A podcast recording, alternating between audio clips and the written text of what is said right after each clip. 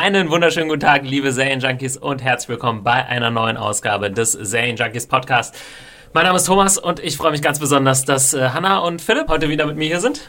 Wiener, Wiener, Wiener, Wiener, Wiener. Endlich wieder Game of Thrones. Hallo, hallo. Endlich. Hallo. Ja, ich freue mich auch äh, ziemlich, muss ich sagen. Also ich war jetzt gar nicht so extrem. Ich weiß nicht, Endlich von, wieder Wiener. von so Trailern und so halte ich mich meistens ein bisschen fern. Und es gibt, gab ja auch genug zu gucken mit True Detective und so in den letzten Wochen, dass ich jetzt gar nicht so heiß drauf war. Aber als es jetzt wieder losging, kam, war ich auch sehr schnell wieder drin, dachte, geil, Game of Thrones, endlich wieder da. Ich muss auch gestehen, ich habe mir eigentlich kaum Trailer angeschaut und Mhm. soweit ich es kann, habe ich mich redaktionell davon ferngehalten und muss gestehen, ich war schon äh, überrascht über viele Szenen, weil ich mich echt nicht habe spoilern lassen im Trailer. Das ist äh, immer gut. Ich bin auch eigentlich so mental oder emotional gesättigt, was den Serienkonsum äh, anbetrifft. Gerade auch, weil die exzellente zweite Staffel von The Americans läuft, die ich hier nochmal Name-Checking-mäßig unterbringen möchte.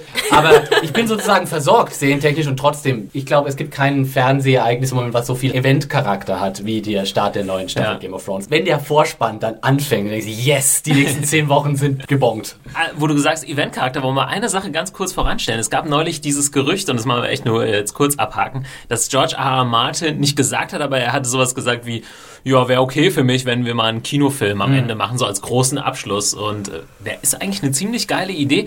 Also, wenn man das schafft, quasi so eine 8, 9, 10 Staffeln Serie, dann weiß nicht, so weit zu verbreiten, dass dann auch wirklich Millionen von Leute quasi gezwungen sind, in so einen Film zu gehen, dann kann man ja auch mal ordentlich Geld ausgeben und wir wissen jetzt alle nicht, wie es zu Ende geht, aber ich nehme mal an, mit einem ziemlich großen Knall. Wie stellt ihr euch das vor? Äh, geile, geile Idee eigentlich. Also erstmal muss man dazu sagen, das war natürlich auch wieder, das ging letzte Woche wieder so komplett durchs Netz und alle so, oh, es kommt ein Game of Thrones Film. Ist natürlich komplette The Theorie. George Klar. R. Martin hat eigentlich nur laut nachgedacht. Dummerweise hat er das in ein Mikrofon getan. und äh, wie das halt im Internet heute so ist, wird das sehr viel mehr aufgebauscht, als eigentlich dahinter steckt. Ich denke mir, die Idee, warum nicht? Ich meine, wenn sich ein Serienfranchise für einen großen Endabschluss im Kinobereich anbietet, dann ist es ja wohl Game of Thrones. Und Ja. ja, es könnte schon durchaus, also bevor sie es sozusagen so machen, dass sie das, was sozusagen in der Vorlage von George Martin geliefert wird, komplett einstampfen müssen, weil sie sich einfach nicht leisten können, weil es keine Ahnung, äh, ein Riesenangriff eine, und tausend Armeen treffen aufeinander und es gibt Drachen und sonst was und wenn die dann sagen, das können wir im Serienbudget nicht drehen, weil sonst müssten wir 300 Millionen für die Staffel ausgeben. Wenn sie dann sagen, gut, dann machen wir lieber einen zwei Stunden Film draus, hätte ich überhaupt kein Problem mit. Potenziell bin ich ja eher jemand, der sagt, "Muah, nicht wieder irgendwie eine Filmproduktion nach einer Serie, denn wir alle wissen sozusagen, generell sind sie ja eher schlecht als wirklich gut. aber wenn man versuchen würde, es dazu quasi zu machen, also dass es quasi ein Muss ist. Ne? Ja, also, wo ich dann aber auch immer sage, ich hätte halt lieber dann, es gab ja, es gibt ja auch die Gerüchte, was heißt Gerüchte, es sollen ja eigentlich nur acht Staffeln werden, ne? Das kam ja auch raus Okay. jetzt in den letzten Tagen. Und dann denke ich immer so, "Ah, ich hätte aber lieber dann noch eine neunte Staffel. Oder ich habe lieber zehn Staffeln zu als nur gierig. zwei. Das ist das Problem. Da werden die Serienfans dann immer zu gierig und die letzten Staffeln, die dann nur noch gemacht werden, weil die Leute einfach nicht loslassen können, die sind ja eigentlich nie gut bei Ja, aber wir sehen ja zum Beispiel jetzt das Beispiel an Veronica Mars. Und ich meine, der Film war jetzt nicht so schlecht, war Fanservice pur. Ich habe mich auch ganz gut amüsiert. Ja. Aber ich denke immer so, ich hätte lieber eine neue Staffel gehabt als zwei Stunden Kino. Ah, ich weiß nicht, ich könnte mir, könnte mir das echt ganz gut vorstellen. Und es wäre natürlich auch mal ein Novum, sozusagen eine Genau. Serie mit so einem großen Kinofilm tatsächlich abzuschließen. Wir aber halt auch geplant ja. Ja. im, im Vorhinein. Nicht so, Genau. was machen wir jetzt noch? Noch eine Staffel? Ach, lass mal einen Film machen. Sondern wirklich jetzt vielleicht sich schon mal anfangen, Gedanken zu machen. Und, ähm, Ja, und da gebe ich euch absolut recht. Also Dann wenn es könnte das, ich, gäbe, wo es passen könnte und wirklich mal gut werden könnte, dann jetzt. Dann würde ich aber schon verlangen, dann müsste auch George R. R. Martin das Drehbuch schreiben und Benioff und Weiss müssten dann in der Regie sitzen. Das müssten also wirklich genau die Leute sein, die also auch äh, hier die Serie gemacht haben. Da kann man dann nicht Michael Bay engagieren für die Regie des Game of Thrones Films oder Damon so. Lindelof. Ja, genau. Schreibt das Drehbuch. Damon Lindelof treibt das steht am Schluss. Sag's Zum nicht zu laut, zu Das war alles ein Traum. Damon Lindelof genießt irgendwie noch sehr großen Respekt und großes Vertrauen in Hollywood. Man weiß nicht genau. Man weiß nicht genau warum. Aber ja, sagt, wie gesagt, sagt sich zu laut. Okay, spulen wir nochmal ganz kurz zurück. Äh, für die Leute, die, vielleicht gibt es ja auch Leute, die äh, zum ersten Mal unseren Podcast einschalten, jetzt zur neuen Staffel Was? einsteigen. Was gibt's? Was die wohl denken, um Himmels Willen. Ähm, auf jeden Fall der Hinweis, wir haben ja schon zur dritten Staffel komplett gepodcastet. Also da könnt ihr nochmal zurückgehen, wenn ihr ähm, Erinnerungslücken habt etc. Hört euch da die Podcasts nochmal an unter serienjunkies.de slash podcast zu weiteren Serien wie The Walking Dead, True Detective, Breaking Bad und einzelne Serien Reihenvorschläge haben wir auch noch dabei. Es gibt auch eine Best-of-Episode für Game of Thrones Season 3, soll heißen, wenn Oh, ihr euch nur stimmt. so ein bisschen auffrischen wollt, was denn eigentlich in Staffel 3 alles so bemerkenswert war, dann müsst ihr auch nicht komplett die gesamte Podcast-Staffel nochmal nachhören, sondern könnt auch mit dieser Best-of-Sendung kommt ihr schon weit genug, würde Genau, ich und sagen. wenn ihr natürlich die Insider alle verstehen wollt, müsstet ihr alle Folgen nochmal hören. Also ich würde sowieso sagen, alle 90 Podcasts einfach mal durchhören. In der Ja. nächsten Woche kriegt man gut hin, glaube ich. Definitiv. Und für die, die jetzt äh, sich immer noch fragen, was äh, macht ihr hier überhaupt? Äh, noch- Also, was ist das hier eigentlich? was ist das? Könnt ihr mal aufhören zu reden und Musik spielen? Nee, unsere kleine Talkrunde macht sowas wie einen Recap, nur auf äh, Audio, Audioart, nicht audiovisuelle Art. Ich würde gar nicht sagen Recap, ich würde fast sagen, wir analysieren. Wir analysieren, wir besprechen, wir, Bis ins Detail. Das ist der. Wahnsinn. wir labern aber auch gern mal. so ist es ja nicht. Never. Und natürlich die Spoilerwarnung vorweg. Äh, hier wird gespoilert, also nur zuhören, wenn ihr die erste Folge der vierten Staffel, die sich dann in Two Swords äh, schon gesehen habt von Game of Thrones. Aber Ja. auch noch ganz wichtig, wir werden nicht die Bücher spoilern. Soll heißen, äh, auch wenn wir Buchkenner sind, jedenfalls zwei von dreien hier äh, in der aktuellen Runde, werden wir keine Sachen äh, verraten, die jetzt in der Serie noch nicht passiert sind, aber in den Büchern schon. Genau, wir wollen es vornehmlich als Serie besprechen, aber werden vielleicht auch mal kleine Hinweise geben zu Unterschieden, wenn die jetzt nicht so Wenn sie nicht spoilerific Ja, sind. wenn sie nicht spoilerisch sind. Genau. Ja, das Schöne ist ja, wir können Game of Thrones fast parallel zur US-Ausstrahlung in Deutschland sehen. Nochmal kurz der Hinweis, ab dem 7. April geht's los bei Sky Go, ab dem 6. April ja schon bei HBO in den USA, einen Tag danach bei Sky Go und dann ab dem 8. April bei Sky Anytime über euren Sky Receiver. Ja, wollen wir äh, losstarten in die neue Season, in die erste Folge. Wie gesagt, Two Swords und ich habe es so aufgeteilt, dass wir quasi bei den verschiedenen Orten uns aufhalten und dann immer Schritt für Schritt weitergehen und erstmal King's Landing abhaken wollen sozusagen, wo auch das meiste in dieser Folge passiert. Und wir starten, finde ich, mit einer ziemlich geilen Eröffnungssequenz und das ist ja auch immer wichtig bei so einer neuen Staffel, dass man irgendwie gut reinkommt und ich finde, das ist hier ziemlich geil gelungen. Das erste Bild ist, glaube ich, dieser Wolf, wo das dicke Schwert drin steckt, Das was einst Eddard Stark gehörte und dann Rob Stark natürlich. Da möchte ich ja nochmal zurückgreifen auf den letzten Podcast. Ich glaube, es war bestimmt irgendwie so Folge 1, 2 oder 3. Ähm, ich hatte ja das Glück, wirklich mal am Set zu sein in äh, Belfast und hatte ja wirklich, äh, wir waren in der, in der Armory, in der Waffenschmiede und diesen Wolf hatte, hatte ich halt in der, im Arm oder in der Hand. Zärtlich umarmt. Wolfi! Und ich glaube, ja, da kriegen wahrscheinlich auch viele Leute irgendwie erstmal einen Horror, weil das ist wirklich ein echter Wolf. Das ist krass. Es war mal ein Wolf. Jetzt ist es ein toter Wolf und sie haben wirklich halt diesen echten Wolf genommen, der natürlich auch ganz schön lang ist und da steckte halt wirklich Eis, ne, so heißt das Schwert von Sir Eddard Stark, halt drin, was kaum zu heben war in der Originalversion. Sie haben immer verschiedene Versionen und dann zog wirklich dieser, dieser Armory-Meister da, der, der Waffenschmied, dieses riesige Schwert aus diesem Wolf und es steckte ja auch sozusagen mit, dem, mit der Scheide im Mund drin. Also es war Wahnsinn. Ich muss gestehen, es war unvergesslich, dieser Wolf. Ähm, Das Design ist auch wirklich super cool. Ja, du hast es schon gesagt, also es ist schon enorm wichtig, was das für ein Schwert ist. Eis, das traditionelle äh, Valyrian Steel Great Sword, das, das, der, der Zweihänder sozusagen, der immer so symbolisch im Besitz der Starks war. Das war auch das Schwert, mit dem ganz am Anfang äh, der Serie Eddard Stark, ist glaube ich die erste Vor- Szene, in der wir Eddard Stark überhaupt sehen, diesen, diesen Verräter vom Wall Ja. köpft. Jetzt habe ich, hab ich gerade Mist erzählt, dass Rob Stark das danach hatte. Ist, ist weil, so- Ach nee, Moment mal, stopp. Es ist, nee, nee, nee, es ist nicht zu Rob Stark wie gekommen. auch, es war ne? nämlich in Eddard wurde gefangen genommen Genau. und dann Ende, oder? Stimmt, Also dann war es in King- Also Ned wurde auch mit diesem Schwert geköpft. Nee, weil ich habe an die Szene gedacht, in der Rob köpft ja auch jemanden in der Ja, dritten. Staffel. Und ich dachte, das hätte er Ja. auch mit Eis getan, aber kann dann eigentlich nicht wirklich sein.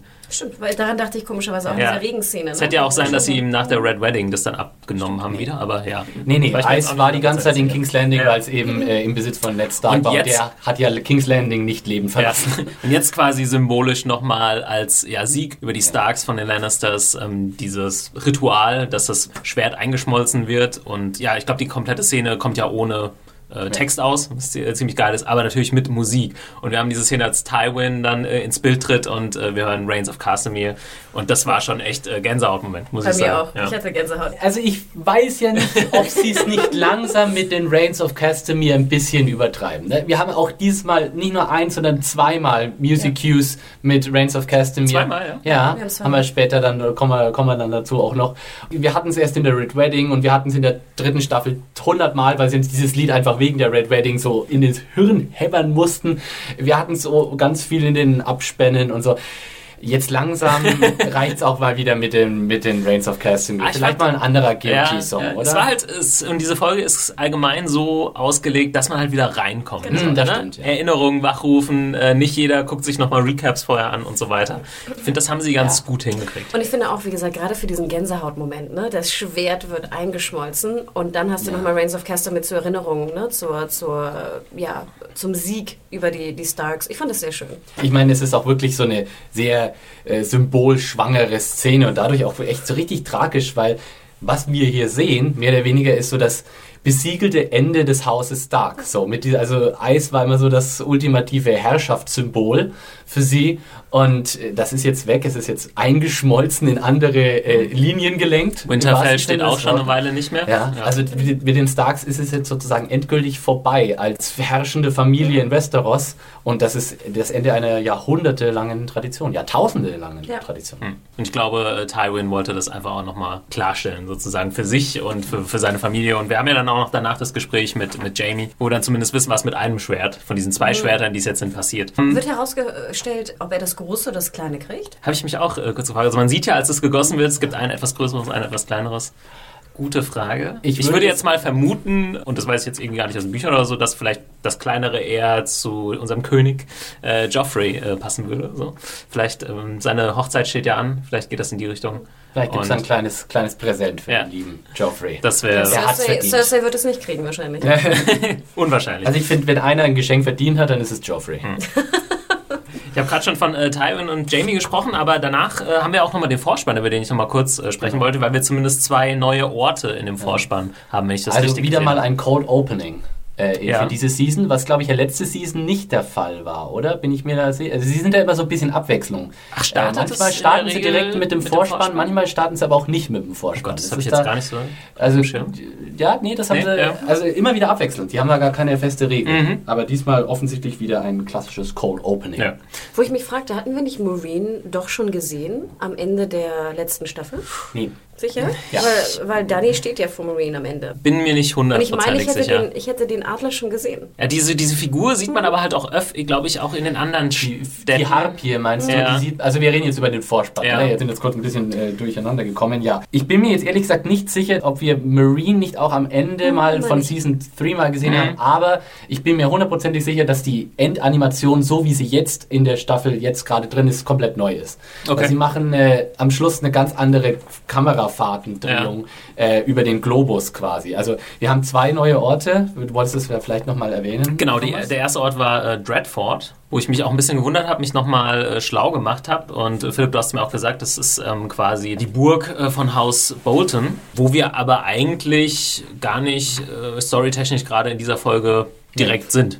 Nee, Da kommt habe gar ich so ein bisschen vor. gewundert. Ich habe mich erst gefragt, ob vielleicht äh, Arya und der Hound da irgendwie in der Ecke unterwegs sind, aber ist gar nicht so, weil das sehr weit im Norden ist, in der Nähe von Winterfell, wenn Genau. man sich das auf der Karte anguckt. Die Dreadfort ist der Sitz von Haus Bolton und die Boltons, wir erinnern uns, ist äh, einmal hier Papa Bolton ist derjenige, der bei der Red Wedding mit, zusammen mit Walder Frey äh, Rob Stark verraten hat und sein Sohn, der Bastard Ramsay Snow, war derjenige, der Theon entführt und gefoltert hat. Genau, das war halt ein Vasall von den Starks, ne? Ja, Eigentlich äh, war der er- quasi Eigentlich. übergelaufen ist. Ja. Genau. Ein Bannerman, sagt man ja so schön. Aber jetzt offensichtlich nicht mehr. Jetzt ist Bolton ist jetzt der Warden of the North, also der, der Stimmt, Herrscher er hat des quasi Nordens. übernommen äh, für, für die Starks. Genau. Seinem, ihren Machtkreis äh, ja, quasi für sich eingenommen. Vielleicht ist das auch ein Grund, warum die Dreadfort drin ist, sozusagen, weil es so ein bisschen sozusagen der Herrschaftsort der Ah. Neue des Nordens Ja. ist, obwohl Obwohl- wir in der Folge gar Ja. nicht dort sind. Um Winterfell fällt aber nicht raus, brennt irgendwie schon seit einer Weile im Vorspann. Genau. Aber ja, ich glaube, der Ort ist trotzdem zu wichtig und der wird auch äh, weiterhin drin bleiben, so als, Ja. äh, als Anker. Ja, Marine, du hast schon gesagt, Hannah, ich bin mir auch nicht hundertprozentig sicher. Vielleicht war es schon mal drin, aber ähm, ist jetzt die dritte Stadt quasi nach Yunkai und Astapor, vor der Danny quasi mit ihrer Armee steht. Genau. Und ähm, auch witzig, also wenn man sich wirklich mal die Karte anguckt, ist, wird man manchmal auch ein bisschen äh, schlauer. Ich habe das auch vorhin äh, in der letzten Staffel eigentlich selten gemacht. Es ist dieses Slavers Bay, wird es genannt. Genau. Und da gibt es diese drei großen Städte. Zwei hat quasi Danny schon übernommen. Vor der dritten steht sie jetzt. Mal schauen, was passiert. Das werden wir wahrscheinlich im Laufe der Staffel rausfinden. Ähm, noch was Neues im Vorspann? Nee, das war, müsste es eigentlich gewesen sein, oder? Ich glaube wieder, die Musik haben sie ganz Bisschen leicht geändert. variiert. Ja, das ist äh, immer, für jede Staffel ist so ein Aber bisschen müssen sie die so manchmal nicht variieren wegen der Länge? Wahrscheinlich? Ja, wahrscheinlich ist das der Grund. Habe ich das Gefühl, ja. Ja. Dass da manchmal so ein bisschen noch was dazwischen äh, geschoben Genau. wird irgendwie. Okay, machen wir gleich weiter, weil es gibt echt äh, viele interessante Szenen zu besprechen. Ich habe gesagt, wir bleiben erstmal in King's Landing, machen es also nicht äh, chronologisch, wie es in der Serie passiert ist, sondern einfach nach den Orten. Wir kommen dann wieder zu Tywin und Jamie und wir erfahren, dass Tywin eben eins dieser Schwerter, was am Anfang eingeschmolzen wird, Jamie schenkt. Äh, Jamie bewundert das sehr und da wird auch nochmal darüber gesprochen, dass es dieses Valyrian-Stil ist. Für die, die es irgendwie nicht mehr so auf dem Schirm haben, das ist einfach ja so ein Metall aus der alten Zeit äh, sozusagen, was eben ist- besonders wertvoll, besonders stark. Äh, man Was weiß es es vor allem auch nicht. nicht mehr gibt. Ne? Ja. Also du hast nur noch die, die Genau. du hast. Es wird Ja. nicht neu gemacht. Deswegen ist natürlich, wenn du so ein Schwert hast, ist es unbezahlbar. Es ist mal wieder so eine schöne Erinnerung, dass es sozusagen in dieser Game of Thrones Welt so eine alte, verfallene Hochkultur gab, die ja auch die Drachen hervorgebracht hat, die Valyrians. Und da, das ist sozusagen auch wieder so ein weiteres Relikt aus dieser Zeit. Ja, Tywin lästert äh, auf der einen Seite so ein bisschen drin. Ja, das alte Schwert, das war ja lächerlich groß und ich habe äh, zwei draus gemacht, weil du brauchst so ein Riesenschwert. Nochmal so ein bisschen nachgestichelt. Äh, quasi, Tywin wenn denkt da das ganz ökonomisch, ne? Ja, und er stichelt natürlich auch weiter an Jamie, der sich ja, Ja. wieder akklimatisiert hat. Ne? Er hat wieder neue, neue Haare, also einen neuen Haarschnitt. Hat sich eigentlich optisch wieder ganz gut erholt, oder? Dafür, dass er wirklich richtig fertig am Schluss aussah, äh, der letzten Staffel. So ein bisschen mit so einer Rasur und einem äh, schönen Haarschnitt ist das alles wieder, Ja, ist er schon wieder der fesche Kingslayer, Und ne? hat eine wunderschöne Rüstung an, Ach. wie ich das nochmal betonen kann. Obwohl ich fand, die war fast schon too much. Also das sah fast schon so comicartig Ach, aus. ich, ich kann mich ja an Jamie Lannister oder Herrn Nikolai Costa-Waldau nicht satt sehen. Das ist äh, Und dann natürlich my man crush. wieder die alten Spitzen ne, von, von Tywin, was seine, seine Schwerthand angeht. Ne? Ja. Wir erinnern uns, äh, seine rechte Hand wurde ja abgehackt und er hat nur noch die linke, die halt mit einem, äh, ja, einen Stumpf hat, den wir auch direkt mal sehen, äh, nochmal sehen und dann halt mit einer goldenen äh, Fake-Hand. Ja. Nee, das, Fake-Hand das, kriegt das er kommt erst noch. später. Ja, es gibt da auch äh, ganz also Jamie an sich kommt er eigentlich relativ optimistisch rüber. So ja, dann er bringt dann seine üblichen Gags. Ja, dann bin ich halt nicht mehr so gut wie vor, vorher, aber es reicht, wenn ich besser bin als alle anderen. So, also er traut sich das durchaus zu, äh, wieder irgendwie großer Kämpfer zu werden. Natürlich Oder sagen wir so, er riskiert schon wieder eine dicke Lippe. Genau. Ähm, aber es gibt da auch so eine bezeichnende kleine Sequenz, wo er es noch nicht mal schafft, so das Schwert wieder zurück in die Scheide zu stecken und äh, Tywin muss das so festhalten, damit er das machen kann.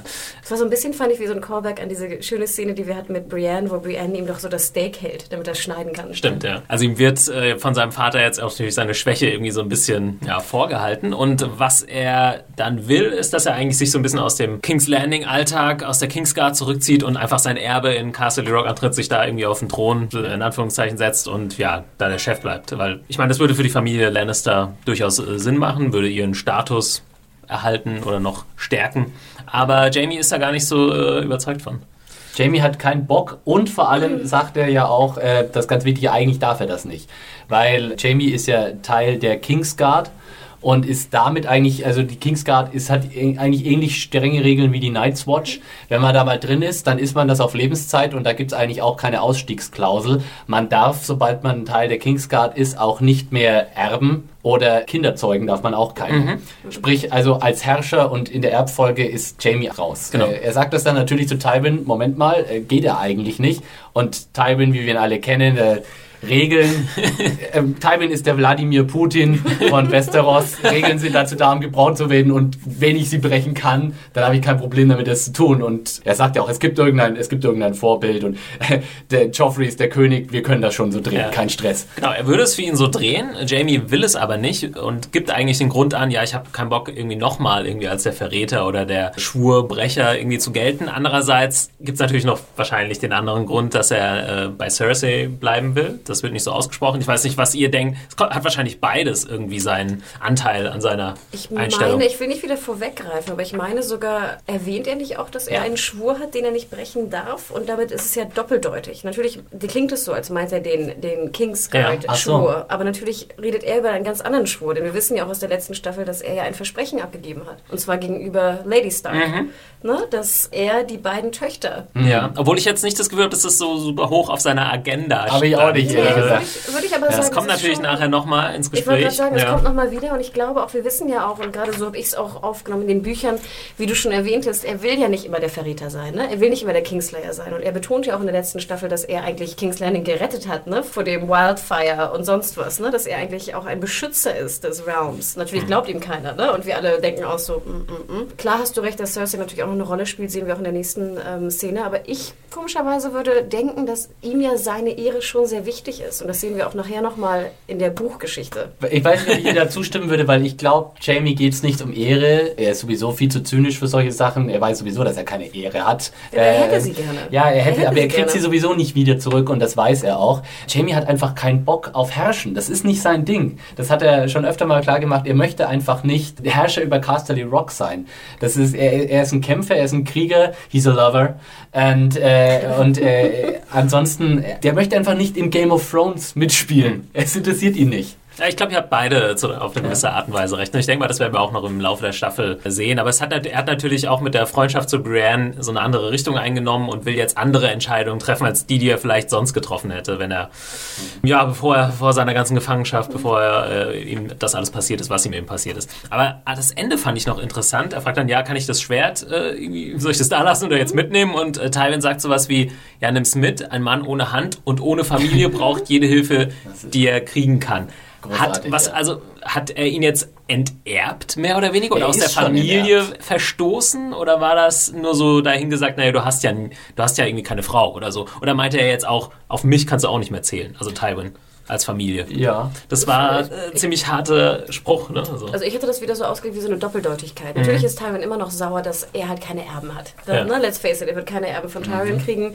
Die Erben, die er bereits hat aus den Lannisters, wissen wir alle, ist ja auch von der Vaterseite her irgendwie ne, schwierig, äh, was, da, was da los ist. Und natürlich hätte er gerne, ne, dass Jamie nochmal also raus aus der Kingsguard geht, nach Castle Rock geht, eine Frau Heiratet, nimmt, ja. heiratet, drei Söhne kriegt und gut ist. Ich denke, das ist ja, eigentlich doch der Wunsch von Tywin. Und äh, es ist ja auch die Fortführung der Linie, Genau. ne? weil Joffrey ist ja kein Lannister, er ist ein Baratheon und alle Das weiß Nachkommen, Tywin ja auch, das ne? eben, Also, alle ja. Nachkommen, die Joffrey und Marjorie eventuell zeugen sollten, sind Baratheons und wenn sozusagen Jamie nicht in die Gänge kommt zeugungstechnisch und Tyrion äh, nicht gewünscht ist, dann ist Schluss mit den Lannisters, jedenfalls mit der Hauptlinie. ja, ich glaube, wir haben das Wichtigste äh, besprochen aus dieser Konversation. Also äh, nochmal kurz, um das Verhältnis Jamie-Tywin nochmal zu klären. Also ja, er ist sozusagen enteignet als Sohn. Das war ja äh, juristisch gesehen sozusagen sowieso schon, seit er Teil der Kingsguard war.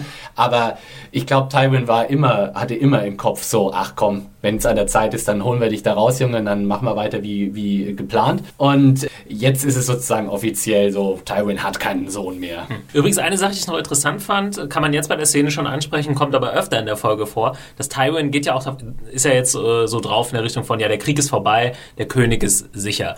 Und das finde ich ganz interessant, dass zum ersten Mal die Lannisters nicht so einen Schritt voraus sind, weil der Krieg, wie man jetzt sieht, überall marschieren Armeen auf, äh, aus dem Norden, aus dem Osten, äh, ist ja weit von vorbei. Und äh, auch interessant zu sehen, dass die Lannisters sind jetzt so ein bisschen auf äh, so einem Selbstüberschätzungstrip. Na, man darf nicht vergessen, Aber sie die wissen Red- natürlich nichts davon. Die Red Wedding ist ja noch nicht so lange her. Mhm. Ne? Sie haben halt gerade einen Wahnsinnserfolg äh, hinter sich. Ne? Sie, sie schweben noch so ein bisschen auf diesem, ne? wir haben, wir haben die Mhm. Starks ausgerottet, ne? der Norden gehört uns. Und jetzt das Dorn, das Verhältnis zu Dorn war ja immer schon schwierig, aber da kommen wir, glaube ich, auch äh, gleich nochmal direkt auf die Geschichte zu sprechen. Ich kann schon verstehen, warum er glaubt, er hätte jetzt sozusagen ne? Ja. den, den Norden, also alles West Westeros minus Dorn irgendwie sicher. Normal ist Tywin halt jemand, der vorausdenkt, der eigentlich weiß, was überall los ist und jetzt äh, hat er manche Sachen nicht so auf dem Schirm. Aber schauen wir mal. Ne? Wir wissen ja noch nicht, wie es weitergeht. Vielleicht hat er ja heimlich so den Masterplan im Ja, Hinterkopf. Überhaupt Für alles. Nächste Szene, Tyrion. Hm. Ist back äh, mit Bronn und Podrick an seiner Seite. Immer Szenen, die ich sehr gerne angucke. Äh, allein aufgrund des Humors. Und ähm, sie warten eigentlich auf, also sie sind so außerhalb der Stadt so ein bisschen, und sie warten eigentlich auf äh, Doran Martell, einen Prinzen aus dem Süden. Der Prinz, Der Prinz. Der von Prinz. Dorn. Also Genau. Bei den Dornisch ist sozusagen der Prinz der Chef. Genau. Die, die haben da ein bisschen. Ah, ist das so? Okay, das war mir auch nicht so Er ist sozusagen der 100% klar. Regent von. Okay, okay. Und ähm, was aber passiert ist, dass dann eine, ja, so ein Empfangskomitee ihnen entgegenkommt und sie sagen, ah, der, der Prinz kommt gar nicht, aber sein jüngerer Bruder kommt. Aber der ist schon, ist schon am Start, der Oberyn Martell, und den habt ihr leider verpasst. Vorher im Gespräch mit, mit ähm, Bronn erzählt Tyrion auch so ein bisschen, es gibt da eine Fehde, man weiß noch nicht genau warum, zwischen den Lannisters und den Martells. Also für die Leute, wie gesagt, die Martells sind jetzt, werden jetzt neu eingeführt. Für Leute, die die Bücher nicht kennen, ist es vielleicht nochmal so, oh fuck, schon wieder ein neues Haus, was ist jetzt los? Ja? Und vor allem Obacht, ne? es sind nicht die Tyrells. Ja, die Ja. ich, aber ich auch erstmal nicht sicher. Also es ist niemand, der mit Marjorie oder irgendjemand äh, verwandt ist. Keine Blumen. Nee. Wir hatten das jetzt so jeder Staffel so ein bisschen, wird so ein neues Haus mehr in den Fokus gerückt. In, den, in der letzten Staffel waren es die Tyrells und jetzt sind, werden halt eben die Martells wichtig. Die sind auch bisher nur so ein, zweimal kurz erwähnt worden. Mhm. Äh, wollen wir jetzt schon drauf eingehen, warum würde sagen nachher, es oder? Blu- böses Blut zwischen den Martells und den Ja, das kommt, äh, das kommt, glaube ich, noch, Okay. würde ich sagen. Ja, die Szene an sich, aber das war ja eher so ein bisschen, bisschen Comic Relief, bisschen äh, Hintergrundwissen äh, abstauben, aber ja, Bronn ist äh, für mich immer ziemlich unterhaltsam. Tyrion ist, war so ein bisschen drauf und ja, gut, dass ich so ein toller Diplomat bin und äh, Bronn reibt ihm das dann auch noch so ein bisschen ins Gesicht. Das war ja super diplomatisch, was hier abgelaufen ist, aber Wenn ich Podrick sehe, muss ich immer gleich lachen. ja, und Podrick war so, ich weiß nicht, Bronn hat irgendwie so geblinzelt, weil er nichts sehen konnte auf den,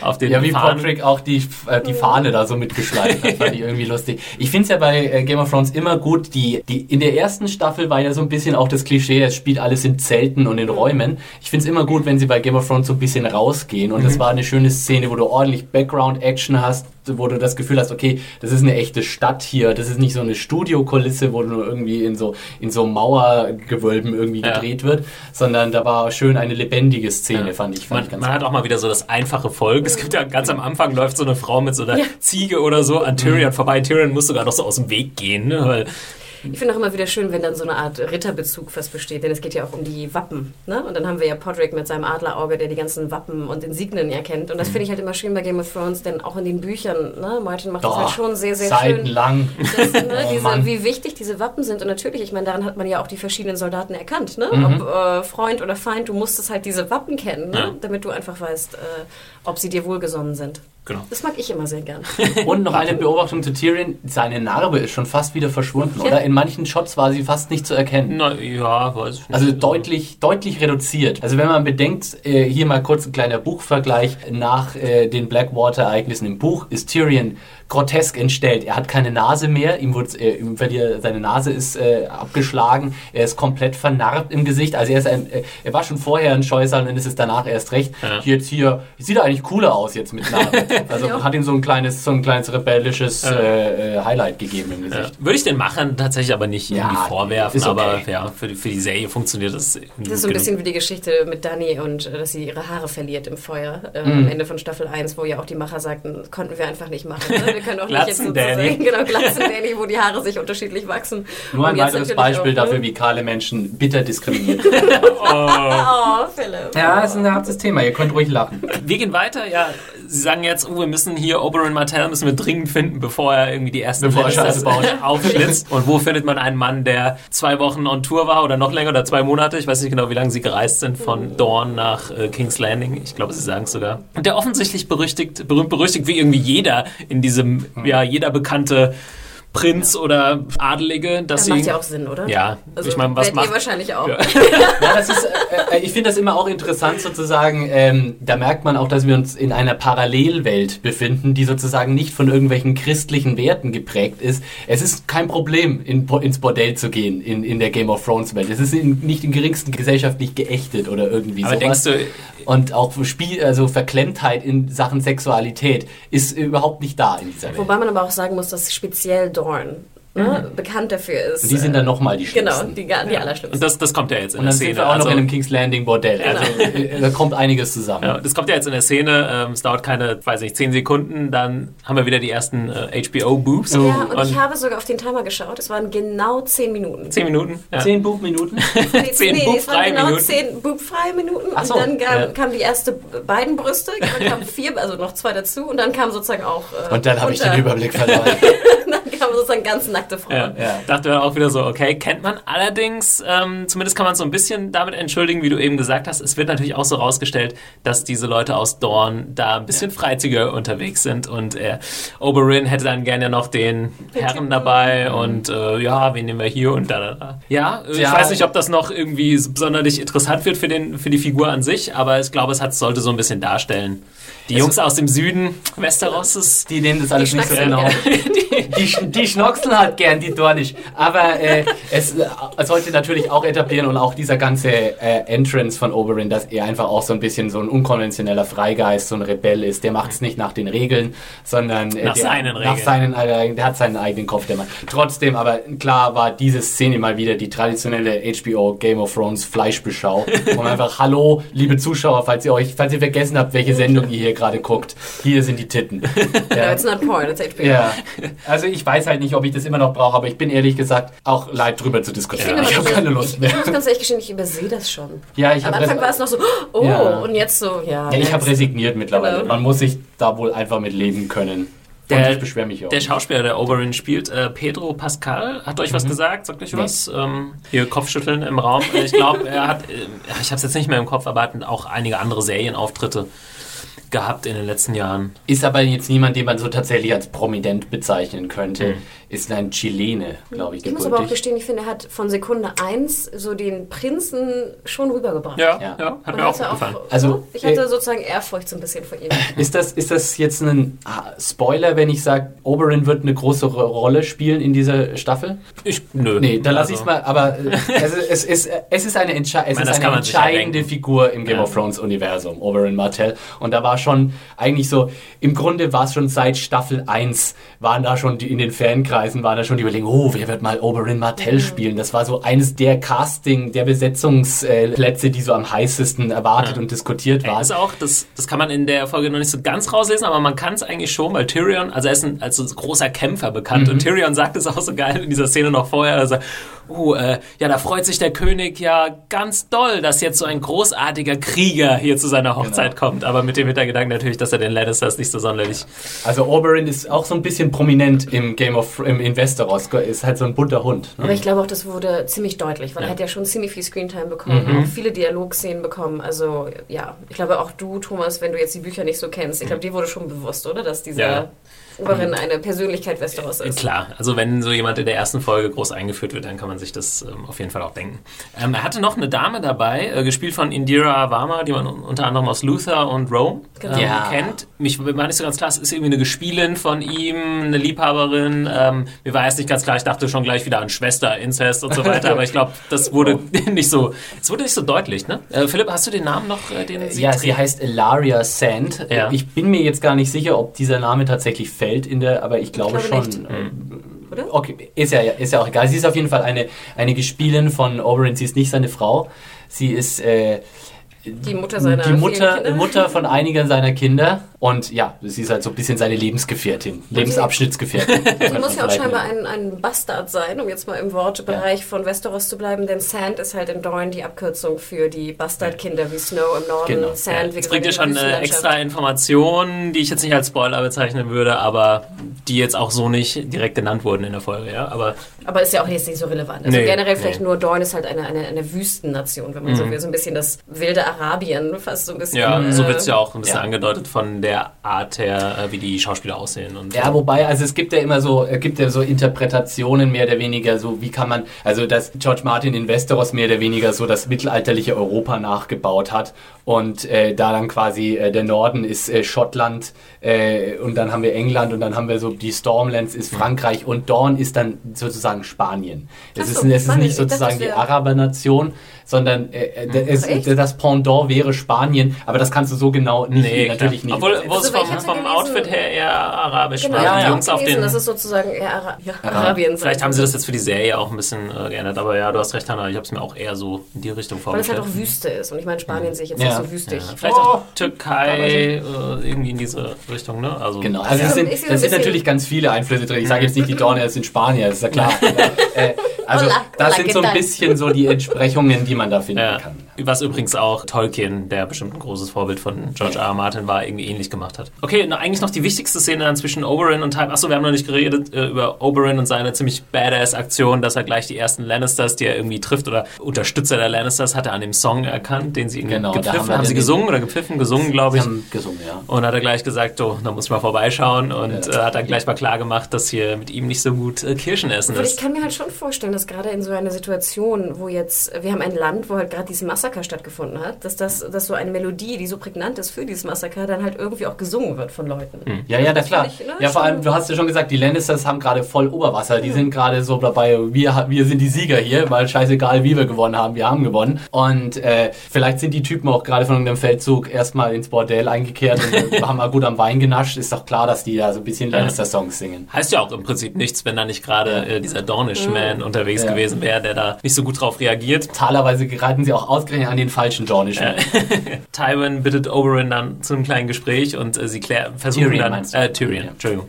Und äh, dann erfährt man auch erst richtig, was das große Problem sozusagen zwischen den Lannisters und den Martells ist, was auch nicht ganz so einfach vielleicht äh, zu verstehen ist, wenn man nicht mehr so alles genau im Kopf hat. Soll und zwar, mal aufdrücken? ja, äh, bitte, Philipp. Genau, also das ist auch wieder sozusagen reist weit zurück in diese Ereignisse, die wir in der Serie nie gesehen haben, sondern da ging es praktisch um die Eroberung damals von King's Landing, wo praktisch der alte Mad King äh, zu Tode gekommen ist. Der letzte Targaryen. Der letzte äh, Targaryen-König, genau. Und die Schwester von Oberyn Martell, Elia, war verheiratet mit Rhaegar Targaryen. Das ist der Typ, der von Robert Baratheon, um Himmels Willen jetzt ganz viele Namen, äh, damals erschlagen wurde, worauf äh, dann äh, äh, mehr oder weniger Robert dann auch die Rebellion gewonnen hat. Der alte König ist ja dann verbrannt, ist ja dann von Jamie Lannister erstochen worden.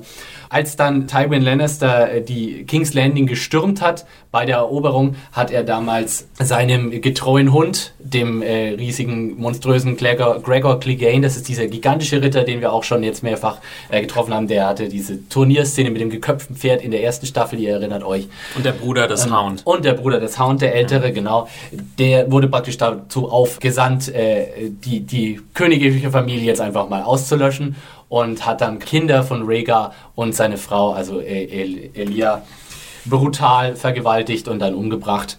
Und da sind natürlich, da ist Oberyn natürlich nicht so ganz äh, begeistert darüber. Genau, und im Endeffekt macht er, wie er sagt, Tywin Ja. dafür verantwortlich. Wenn das so gelaufen ist, sagt er, dann kann nur Tywin diesen Befehl gegeben haben.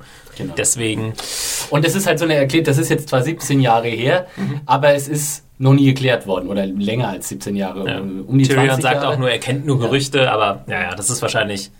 Tyrion sagt es auch nur so, bin ich mir ziemlich Klar. sicher. Ich glaube, die wissen alle, was abgelaufen ist, aber der will es halt Ja. nicht so sagen. Und was man auch nochmal klar machen kann, äh, warum sind jetzt diese Leute in der Stadt? Ne? Es steht die Hochzeit an von ähm, Joffrey. Joffrey und, und äh, Marjorie. Ja. Genau.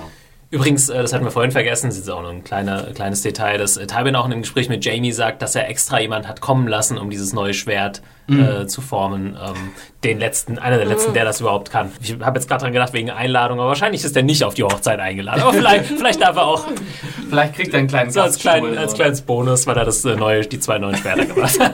darf er auch kommen. Also wir haben dann am Schluss, ich finde äh, ganz schön dieser Abschluss zwischen Oberyn und äh, Tyrion, wo dann Oberyn sagt, ja, geh lauf mal zu deinem Papi und sag ihm, dass ich da bin. Und das I've got beef, bitch. ja, Vor allem, er sagt ja auch, ich hoffe, das ist jetzt, ich habe nur das Zitat aufgeschrieben, aber ich glaube, Oberyn sagt das natürlich, ähm, The Lannisters aren't the only ones who pay their debt. Ja. Und das finde ich natürlich einen wunderschönen ne, Satz, der erstmal Genau. auch deutlich macht, was Da- er so Also das ist halt auch hat. eine harte Aktion, dass er so als Einzelperson da überhaupt keine Rücksicht nimmt. Er ist halt badass-mäßig drauf und sagt, jo, ich versuche, also es ist ja irgendwie eine komische Aktion, in eine Stadt zu gehen und äh, quasi jedem zu sagen, ja, ich bin hier, um eigentlich die Lannisters ja. umzubringen, mehr oder weniger, so als Einzelperson. Ja, schon irgendwie, er hat ja keine Armee dabei oder sowas, ja. Oberyn ist halt ein äh, Rebell, aber andererseits ist er sicher auch clever genug, um zu wissen, dass die Situation äh, zu seiner Gunst steht, denn die Lannisters brauchen die Unterstützung der Martells. Also sie brauchen sie nicht unbedingt, aber sie können sie jetzt gerade echt nicht als Feinde noch zusätzlich gebrauchen. Deswegen sind die Lannisters, deswegen haben sie ja auch Doran eingeladen, äh, schon darauf betrachtet, da jetzt alles so ein bisschen, äh, ach komm, reden wir nicht drüber, das ist halt mal passiert. Aber Oberyn macht ja klar, Moment mal, hier, diese Rechnung ist noch offen und hier ist gar nichts geklärt. Er will wahrscheinlich, so wie es jetzt aussieht, keinen Krieg, äh, sondern auch se aber seine persönliche Rache irgendwie auf eine gewisse Art und Weise. Mal sehen, ob er die irgendwie bekommen kann. Oh, mal sehen. Ja. Ähm, kommen wir zu den Damen äh, ein bisschen mehr. Äh, Sansa sehen wir zum ersten Mal wieder. Die, ich habe, die ein bisschen schmollt, immer noch. Verständlicherweise, nein, wollen es nicht so böse ausdrücken. Äh, ihre Familie ist quasi, denkt sie, dass alle tot sind, mehr oder weniger? Eigentlich schon, ne? Mehr weiß sie eigentlich nicht. Ihre komplette Familie ist für sie mehr oder weniger ausgelöscht. Von Arya weiß sie nichts. Ne, sie weiß nichts über Jon Snow und sie weiß nichts über Arya. Und von Bran weiß sie eigentlich auch nichts. Ähm, also, Aber sie hat ja auch mitbekommen, was ich ja immer noch im Buch einen der schrecklichsten Momente fand, den wir auch angedeutet und auch nicht nur angedeutet, sondern auch gesehen haben. Und zwar, dass nach der Red Wedding ja der, ähm, der Kopf von äh, Rob ähm, abgetrennt wurde natürlich von, seiner, von seinem Körper und dann der, ähm, Der Wolfskörper der Wolfskörper angenäht wurde. Und ich finde ja, das ist einfach eine, also für die ich finde, eine furchtbar schreckliche Vorstellung. Äh, übrigens äh, sehr viel schrecklicher als vieles, was ich in The Walking Dead äh, mir vorstelle. Nur so, damit ihr wisst, okay, ich habe auch Sachen, wo meine Grenze ist. Und das ist zum Beispiel beim Annähen von, von Wolfsköpfen auf äh, Menschenkörper. Ach, ich finde das eine spaßige Angelegenheit.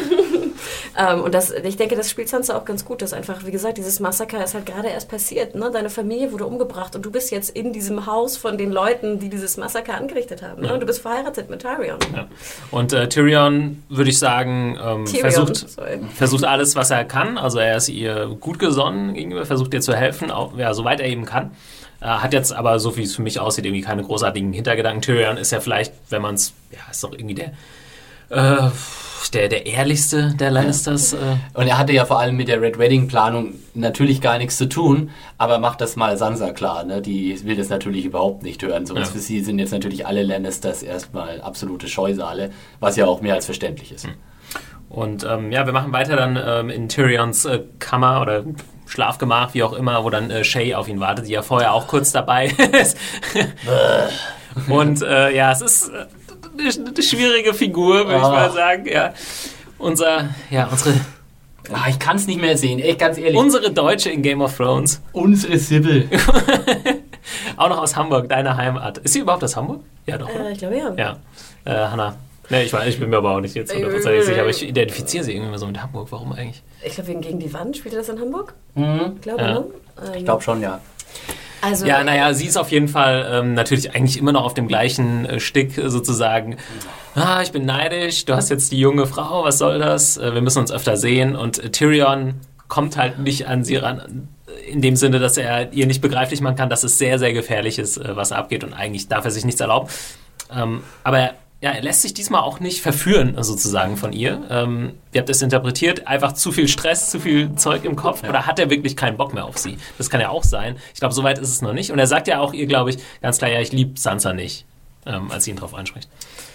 Ähm, erstmal fand ich die Szene wunderschön gedreht. Ich, fand, Mhm. ich liebe ja dieses, dieses Lichtdurchflutete. Also ähm, das gut, sie haben, auch, haben es sehr oft gemacht, vielleicht sogar fast zu oft, aber ich fand es natürlich wunderschön. Du hast sogar auch eine Szene, wo du Tyrion komplett sein Gesicht im Schatten ist und nur der Körper im Licht.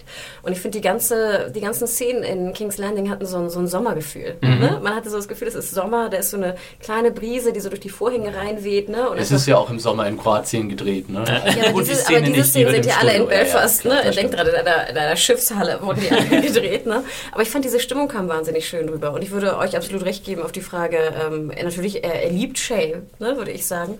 Aber natürlich dieses Rumgenerve, ne, was uns, der aber auf den Geist geht, äh, geht ihm wahrscheinlich auch auf den Geist. Und ich glaube, er ist einfach auch ein bisschen zu gestresst von dem ganzen Kram. Ich meine, ob sie jetzt an seinem Finger leckt, äh, lutscht oder nicht.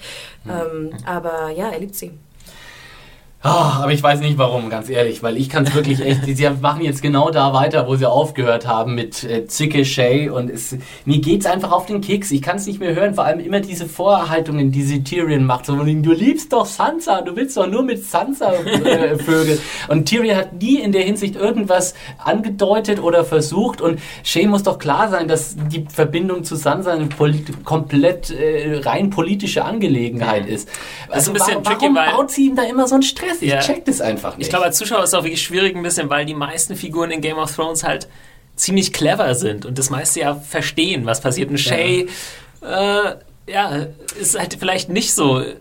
aber dann wird sie ja an anderen Stellen dann doch immer als sehr klarsichtig und, und äh, clever und abgebrüht dargestellt. D- Deswegen weiß ich einfach, kann ich mir nicht vorstellen, dass sie tatsächlich so naiv ist und denkt, äh, Tyrion hätte Bock auf Sansa. Ich glaube, sie will ihn einfach nur anstressen. Das ist wieder so das Typische. Ich glaube, da kann Sybil Kikili, die Schauspielerin, gar nicht so viel äh, Ja. dazu, dass wir sie so Nein, nervig nein, um finden, Himmels ne? Willen. Ich würde niemals Sibyl Kickeli einen Ne? Vorwurf machen dafür, dass ihr Charakter so geschrieben Ja, aber das wird. meine ich, ne, dass der nicht. Charakter ist einfach so Ja. undurchsichtig. Es macht einfach keinen Sinn. Ne? Mal will sie irgendwie, mal ist sie Geldgeil und will nur Schmuck, dann wieder nicht, dann beschützt sie sie, dann beschützt sie teilweise auch Sansa. Mhm. Ne? Ich meine, sie ist ja Sansa auch gar nicht so schlecht äh, gesonnen, was wir schon in der Staffel zuvor gesehen haben. Es macht einfach keinen Sinn. Das Problem ist halt auch für mich sozusagen, wenn ich mir denke, also die, die Serie möchte ja schon auch ein bisschen, dass wir sozusagen das, das Paar Tyrion Shay mögen. Also ist jedenfalls mein Eindruck. ja. Ich weiß nicht, wenn ihr widersprechen wollt, gerne. Äh, wir wollen ja schon, dass Tyrion und Shay miteinander glücklich werden können irgendwie. Also glaube ich, dass die Serie mir vermitteln möchte. Aber ich denke mir die ganze Zeit, oh Tyrion, wenn du tatsächlich mit Shay landest am Schluss, bist du dann wirklich glücklich? Ich weiß es ja nicht. Ne? Also bleibt, such dir doch lieber eine nette Frau.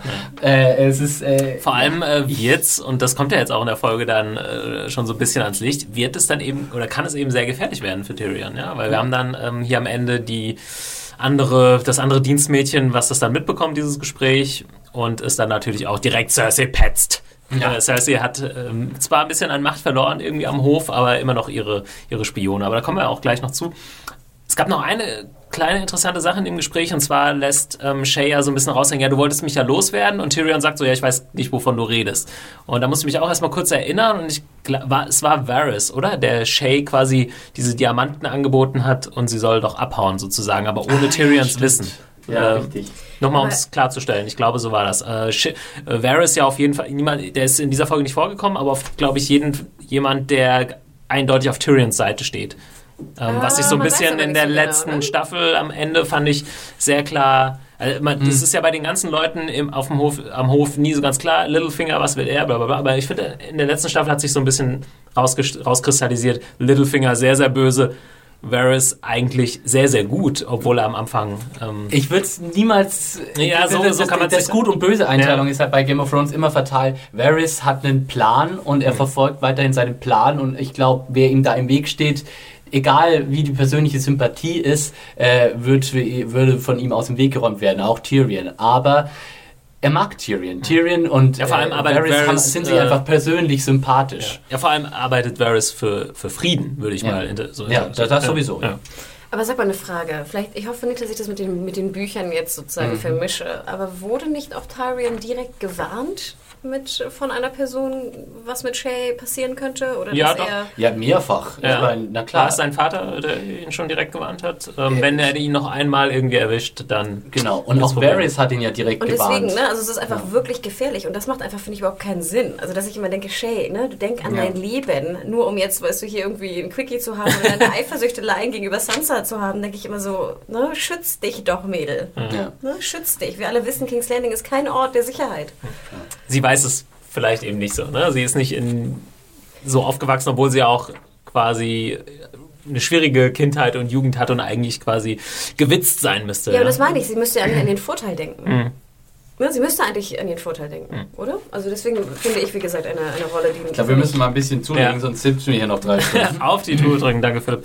Ähm, wir kommen dann zu der Szene, die du vorhin angesprochen hast, Hannah. Jamie bekommt äh, eine neue goldene Hand, mhm. die aber natürlich, wo ich auch so dachte, Gott, hätten die sich da nicht... Die hatten wirklich keine Technik damals, ne? ja. Das ist irgendwie einfach so ein Ding, da kannst du ja nichts mitmachen. Da kannst du irgendwie, weiß ich nicht, da kannst du nicht mal irgendwas Glas mithalten nee. oder so. Praktisch ist was anderes. Und ähm, Cersei auch noch gleich so, ja, er hat irgendwie drei Tage daran gearbeitet. Und Jamie dann so. Jamie ist auch nicht wirklich begeistert. Glaube ich irgendwie nicht. Also ja, so ein Nachmittag halt. Fand ich auch eine ganz coole äh, Comedy-Moment, wo sie dann irgendwie, da haben sie, äh, Cersei steht so im Vordergrund und dann sieht man hinten so äh, Jamie mit seiner Hand er ist so, so eine ganz unbeholfene Bewegung irgendwie, ja. diese blöden goldenen Ich glaube, er sagt auch so Tschüss als ja, genau. ja, genau, er wisst ihn so mit der Hand, richtig. Aber wie wir schon gesagt haben, Jamie immer noch relativ guten Mutes, aber dann kriegt er natürlich einen harten Dämpfer, ja, weil äh, Cersei sich von ihm abwendet. Also, ja. Ich fand natürlich schon sehr schön, ich glaube, die Szene beginnt sogar mit Cersei im Vordergrund, wie sie sich Wein einschenkt und dann ungefähr so ja. drei Sekunden später das nächste Glas Wein einschenkt. Ne? Also das kommt ja sogar auch zur Sprache. Also Jamie genau. sagt ja auch, du bist ganz schön am Bechern hier. Und ja, ich meine, wir kennen ja Cersei eigentlich nicht mehr ohne Weinglas in der Hand. Ich glaube, es gab keine einzige Szene in der dritten Staffel, wo sie nicht am Saufen war. Da muss sie aber auch sehr lachen, wie sie doch sagt, so ja, was, was ich alles hier durchleben muss. Ja, ja, genau. Meine Tochter wurde verheiratet, ne? mein Mann wurde getötet. Oh. Ja. ja. ich will jetzt nicht sagen... Auch, Jamie, du warst bestimmt enorm traurig darüber. Äh, ich will jetzt auch nicht sagen, dass Cersei nichts mitmachen musste, aber im Vergleich zu Jamie... Mhm.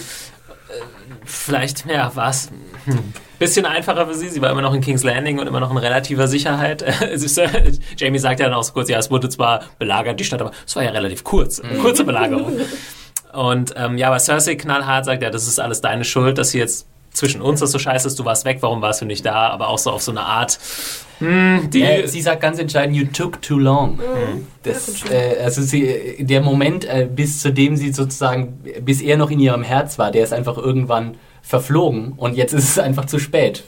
Und er denkt, er kann einfach weitermachen, wo sie aufgehört haben. Äh, Anfang der ersten Staffel, oder? Das war das letzte Mal, wo sie sich tatsächlich gesehen haben. Ja. Das ist wirklich, da muss man sich vor, vor Augen halten. Äh, äh, ja, äh, so lang ist das her, dass Cersei und äh, Jamie zusammen waren.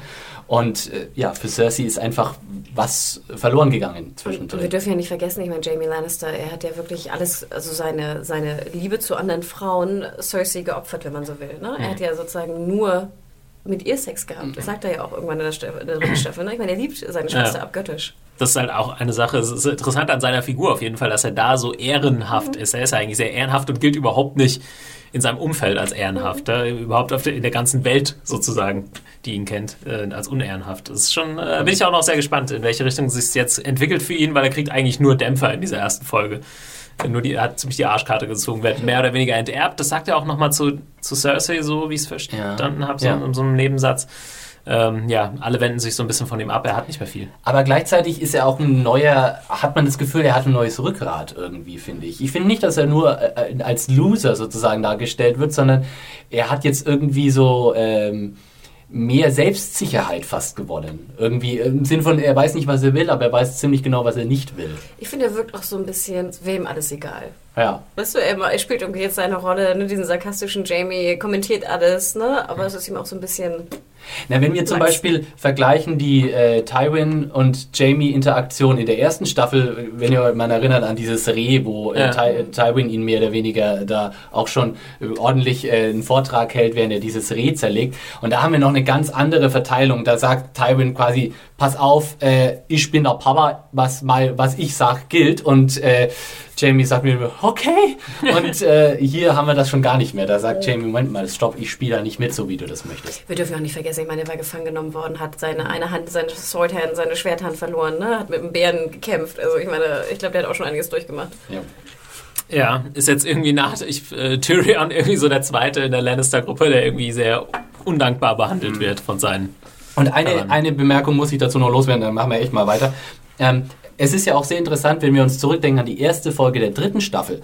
Da hatten wir das Gespräch zwischen Tyrion und Tywin, wo Tyrion der zu Tywin kam und ihm gesagt hat, pass auf, ich möchte King, äh, King äh, Casterly Rock haben, es steht mir zu, es ist mein rechtmäßiges Erbe. Und Tywin sagt nein. In dieser Szene in der ersten Folge der vierten Staffel haben wir quasi die umgekehrte Var äh, Variante. Ja. Tywin sagt zu Jamie, du bist jetzt der rechtmäßige Erbe von Castle Rock, nimm deine Pflicht. Und Jamie sagt nein. Es ist also, wir haben genau die gegen, entgegengesetzte Dynamik. Und wenn Tywin nicht so ein verbohrter Sack wäre, dann hätte er eigentlich überhaupt keine Probleme, weil dann würde einfach Tyrion Castle Rock übergeben. Er wüsste auch auf rationalen Ebene, es wäre in guter Hand, weil Tyrion ist ein cleverer und weiser Mann sozusagen. Und dann wären eigentlich die Probleme der Lannisters auch nicht mehr da. Das ist Aber- eigentlich ja. schon geil, wenn du es jetzt so aufdröselst. Ich meine, die Lannisters haben den Krieg gewonnen, sind aber innerlich äh, sehr zerstritten Genau. und haben Probleme an ganz vielen Fronten sozusagen.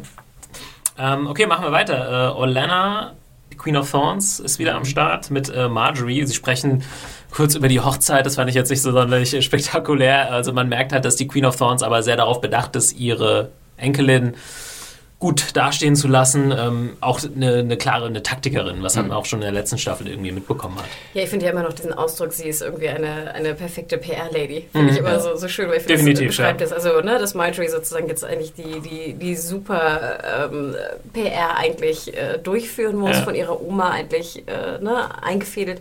Und ich muss auch gestehen, ich finde, das war ein herrlicher Comic Relief. Also ich habe ja, laut der beste Gag des, des, äh, als sie Folge. wirklich diese Kette da irgendwie wegschmeißt. Also, So in die wo ich- Büsche. ja, wo ich immer wieder großartig finde, wie Game of Thrones es doch wirklich schafft, ähm, fast komödiantisch wirklich mich Mhm. laut zum Lachen zu bringen, was viele Comedy-Serien gar nicht mehr schaffen. Nee, ich fand's auch, ich, ich hätte mir fast gewünscht, dass irgendwie dann so im Hintergrund so Hotshots-mäßig äh, so eine äh, Markt dann so im Hintergrund so hinterher dive hinter, dem, äh, hinter der Kette. Wo so ein bisschen so einen Moment hatte man, als sie dann sagt, so geht mal los und sucht mir das Beste und äh, der, der es findet, kriegt das Zweitbeste dann. Ja. Und dann so, hihihi, dann laufen sie so weg. Schwarm junger Hühner mal ausgesehen, ausgeschickt. Ähm, dann kommt äh, Brienne vorbei und äh, Orlando re äh, reagiert auch irgendwie sehr schön und so, ah, toll, du bist ja super Ja. und so, was ist das denn für ein Freak? So nach dem Ja. Motto, aber irgendwie ein interessanter Freak. aber sehr positiv. Ja. Ja. Sie, also da merkt man auch wieder, was sie für eine äh, kunstvolle Diplomatin ist. Sie für, gibt Brienne nicht gleich dieses Gefühl, was sie eigentlich äh, normalerweise denkt, nicht im Sinne von, oh, was bist du denn für ein Freak, Ja. sondern wow, wie interessant bist du denn? Ja, das ist. Äh, Da will ich mal äh, Hannah fragen als unsere Kostümexpertin. Vorteilhaftes äh, Kostüm für Brienne? Nein. Oh, die Nazi-Frisur. Ich finde, das sah total SS-mäßig aus, wie sie diese Haare so hintergegelt hat. Ich auch. Ähm, man muss dazu sagen, ich habe auch das Gefühl, dass hier äh, Gwendolyn Christie, die Schauspielerin, auch ganz schön äh, ich weiß nicht, ob es Muskeln sind oder irgendwas Sie wirkt anderes. da sehr breit hat, ne? Genau, sie hat ganz schön zugelegt. Und das haben wir auch in den, das letzte Mal, dass wir die Interviews hatten mit ihr, fand ich auch, dass die, also die war sehr schmal. Beim ersten Mal, als ich sie gesehen hatte, damals in, in Belfast 2012, wirklich super schmal. Also Mhm. riesengroß. Ich bin keine kleine Frau, aber die ist wirklich nochmal zwei Köpfe größer als ich. Ja, klar. Ähm, und Wie groß ist die so? schmal. Über Ich 1,90 glaub, die ist- Meter, 90, oder? Ich glaube, die ist 1,92. Ja, das ist ja auch der so. Grund, warum sie diese Rolle hat. Ja, ja, klar. Ja. Und jetzt beim letzten Mal fand ich, war sie schon sehr breit geworden. Jetzt weiß ich nicht, ob das irgendwie mit dem Training zusammenhängt oder nicht, aber ich finde, man sieht es da auch. Und ich gebe dir absolut recht, diese, diese Nazi-blondierte Frisur ist nochmal keine, keine, nicht besonders vorteilhaft. Ähm, aber ja, ich meine, das soll sie auch sein, ne? Wir dürfen nicht vergessen, es ist halt Brienne, ne? Ja. Ähm, Ähm, und ich glaube, diesen Lederwams, die trägt so einen Lederwams, ne? Den hatte sie, glaube ich, auch Ja. schon in Staffel 3. ah, okay. Ob der jetzt in derselben Größe war, das, Das weiß ist irgendwie so ein komisches Outfit, so eine Mischung aus äh, Uniform und Kleid. Mhm. Es wirkt so relativ seltsam. Ähm, dann Brienne will dann mit Marjorie noch kurz sprechen. Auch so eine Szene, die ich nicht so. Sie will dann nochmal klar machen, wie Renly umgebracht wurde. Dass eben dieser Schatten war mit Stannis und so. Da habe ich auch so ein bisschen das Gefühl gehabt, was ich ein paar Mal in der Folge hatte, dass es die Leute nochmal so ein bisschen erinnern Ja, soll. absolut. Weil so konkret kam da jetzt eigentlich nichts Nichts bei bei rum. Äh, nur dass Marjorie gesagt hat, ja, aber Joffrey ist ja jetzt unser König. Das ist ja jetzt eigentlich nicht mehr so wichtig. Genau. Ähm, Brienne aber noch auf dem Trip, auf dem Trip ist, so ja, den räche ich irgendwann noch. Ähm, und Ja, und Marjorie sagt, okay. kann ja alles noch passieren. Stannis ist ja noch quasi im Spiel. Ja. Da werden wir noch sehen, ähm, was passiert. Mein Highlight, äh, der Übergang von dieser Szene zur nächsten war Oh sehr ja. schön. Da haben wir Jawohl. uns eben noch mal angeguckt, Philipp. Äh, es gibt in diesem Garten, sie laufen dann so vorbei, eine Statue von Joffrey, äh, der auf einem ja, erschossenen äh, Wolf Genau, steht. mit seiner Armbrust, Mit seiner Armbrust. mit stolz geschwellter Brust und auf, vor seinen Füßen liegt praktisch der erschossene Wolf, Ja, der und dann Direwolf. quasi so einen schönen äh, Schnitt und man sieht Joffrey, wie er eine ähnliche Pose einnimmt. Joffrey ist einfach eine Wonne, immer wieder. Da habe ich auch wirklich sehr gelacht. Also das sind auch äh, ja, visuelle Gags, kriegen sie da auf jeden Fall auch hin. Und das liegt natürlich auch an der Figur und der, wie Joffrey gespielt wird. Ja, Ja. das ist so simpel und trotzdem, ne? Man Auf jeden Fall. Ja. Also ich habe Joffrey mittlerweile wirklich echt in mein Herz getroffen. ich, die, ich war ja schon immer großer Fan und er, er macht einfach eine Folge ohne Joffrey ist äh, verpasst. Ja. Äh, Und verpasste mir hat auch die nächste Szene hat extrem äh, Spaß gemacht. Das ist äh, Jamie ähm, und noch irgendein Ritter von der Kingsguard planen die Sicherheit, äh, die Security quasi der, der Hochzeit. Und äh, äh, Joffrey ist nicht sonderlich interessiert. So, ja, The Thing hier Mhm. äh, und dann hier das so. Er hört offensichtlich nicht richtig zu und was ihm viel mehr Spaß macht, ist dann Jamie so ein bisschen zu dissen. Bisschen auf Neudeutsch. ja. er, ich glaube, er legt, ja, er streut eher so erst so Salz in die Wunde, indem er sagt, wo warst du eigentlich, als Ja. wir hier die Stadt verteidigt haben, als ich, als ich Stannis besiegt habe in der ja. Blackwater. Alle wollen äh, Ja. Stannis besiegt haben und der, der es war, war Tyrion, was ja irgendwie auch ähm, wahrscheinlich nie irgendwie an die Öffentlichkeit so zu, sozusagen gelangen wird. Da wird er nie die Ehre für bekommen. Und äh, das ist ihm aber noch nicht genug. Äh, er muss dann auch noch auf das schöne Buch hinweisen, wo dann irgendwie die ganzen Heldentaten der Kingsguard drin sind und auf Jamie Lannisters Seite eben noch nicht so viel steht. Genau. Das ist eine tolle Gelegenheit gewesen, um auch mal wieder so ein bisschen Hintergrund, äh, Backstories und äh, Worldbuilding zu betreiben. Wir haben sozusagen die Erwähnung von Arthur Dane, dem legendären äh, äh, das- das Schwert des Morgens, also der eine legendäre Ritterfigur äh, in, in Westeros und äh, so mehrere äh, alte, alte Namen, die, die Buchlesern sehr vertraut sind, aber die wahrscheinlich die Seriengucker nicht so richtig auf dem Schirm Aber haben. ich glaube, das wird ja auch sehr deutlich, dass halt die, die ähm, Kingsguard-Mitglieder halt in diesem Buch beschrieben sind. Und dass Ja. natürlich alle, gerade Genau. diese berühmten Ritter, äh, Seiten über Seiten wird von ihren glorreichen Geschichten erzählt und halt Jamie Lannisters Seite ist halt nicht mal halb gefüllt.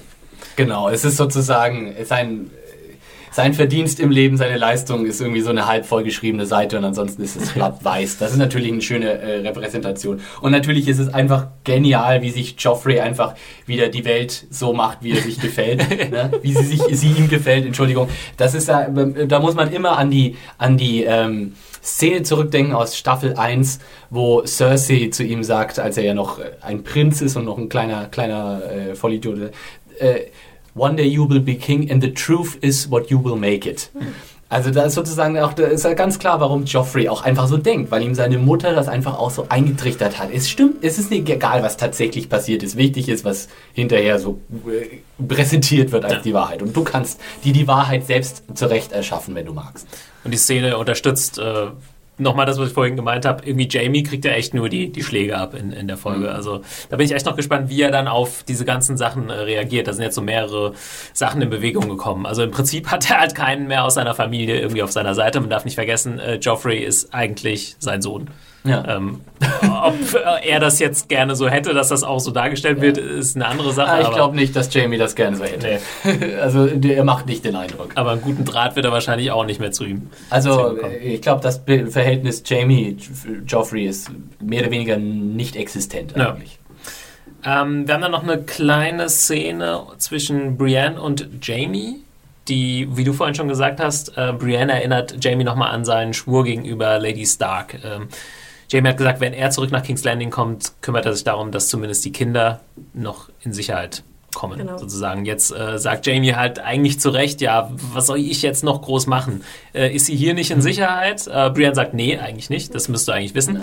Ähm, von den anderen weiß ich nichts, äh, ich kann eigentlich nicht viel machen, sie wird jetzt verheiratet und Nee, Moment mal, sie ist bereits Ja, sie ist verheiratet. ver- verheiratet, sie ist mit seinem ja. Bruder verheiratet. Also das macht die Sache, was heißt hier befreien? Sie Ja. ist, sie, es gibt keine Sansa Stark Und mehr. wohin Sie heißt bringen? Sansa. Lannister. Es gibt keine... Also, vor allem wohin bringen. Äh, die Mutter ist ja auch nicht mehr da. So.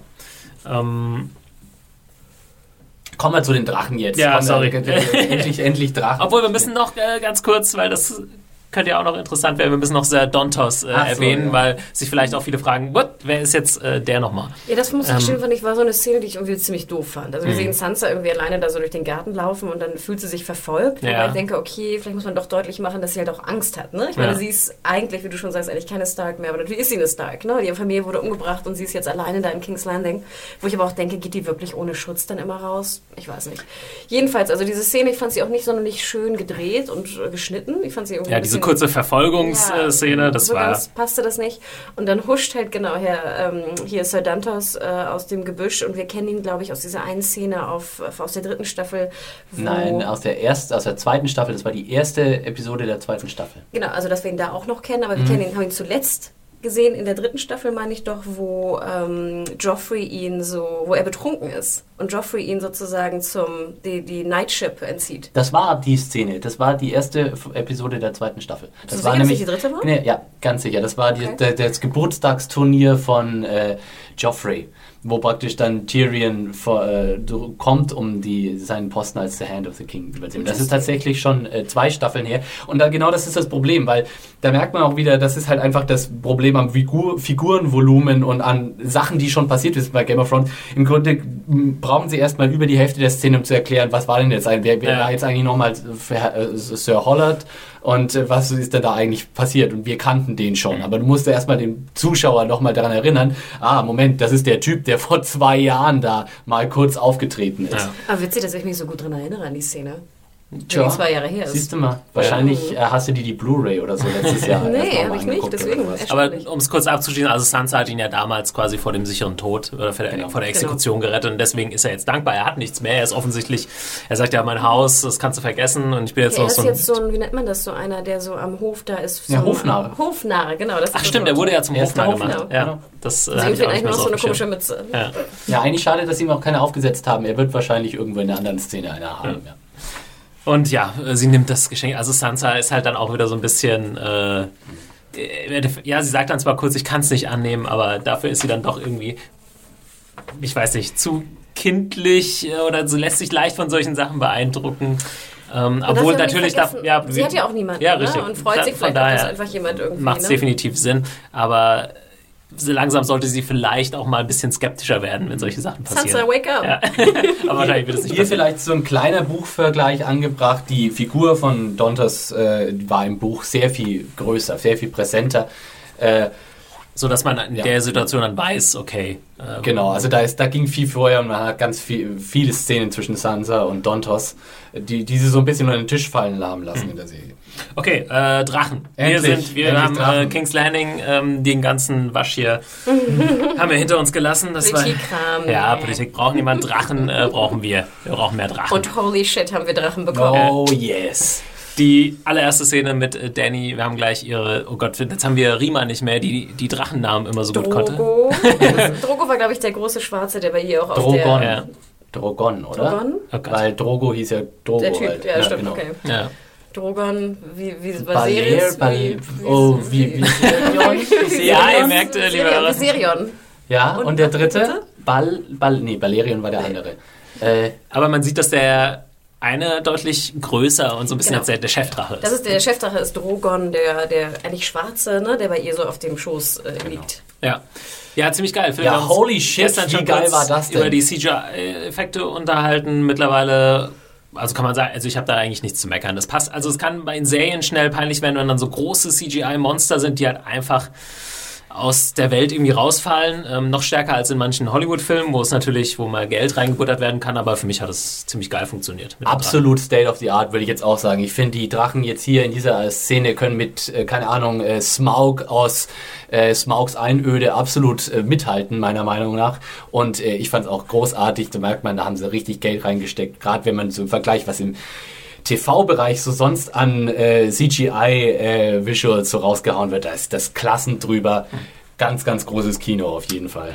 Und ich fand natürlich auch die, wo sie eingebunden war, noch schön. Wir hatten, ich hatte ja in der letzten Staffel, man hört das im Podcast, sehr mokiert. Wir hatten ja diese große, schöne Drachenszene, die wir aus dem Trailer kannten, wo es dann zum Boot geht. Ja. Ich finde ja immer, Game of Thrones und Boote sind immer schwierig, weil die Ja. immer komisch aussehen. Ja, das Aber ist nicht einfach zu machen. Ja. Aber hier natürlich war es wunderschön. Ich gebe Philipp absolut recht. Die, die Schuppenhaut, ne? wie Mhm. gut die aussah und äh, die Bewegungen des Kopfes waren fantastisch. Auch, Auch- mit dem Ton super. Ja. Also, Auch die Integration mit den Schauspielern, hier mit Emilia Clarke, war Hat äh, super gepasst. Es Super. gibt dann die Szene, ähm, die anderen beiden Drachen haben dann irgendwie so eine Ziege oder sowas. Genau. Und diese, diese Äh, Streit. kurz Jurassic Park Feeling. so eine kleine Jurassic Park Referenz, wo auf einmal so die, die halbe Ziege so im Bild. Äh, das ist ja auch so, so reingeflogen. Komodo-Varan-Dokumentation, Ja, ja, ich, ja, wo sie ja, über ja. die Ziege aufhängt. Und sie streiten sich dann so ein bisschen darum und dann äh, schreit der große Drache quasi Danny auch so ein bisschen an und ähm, Sir Barristan, nee, wie heißt er? Äh, Sir Jorah Mormont. Jorah Mormont sagt dann auch, ja, man kann diese Drachen nicht äh, zähmen, das muss man immer im Ich Hinterkopf hatte auch ein behalten. bisschen Schiss, ehrlich gesagt.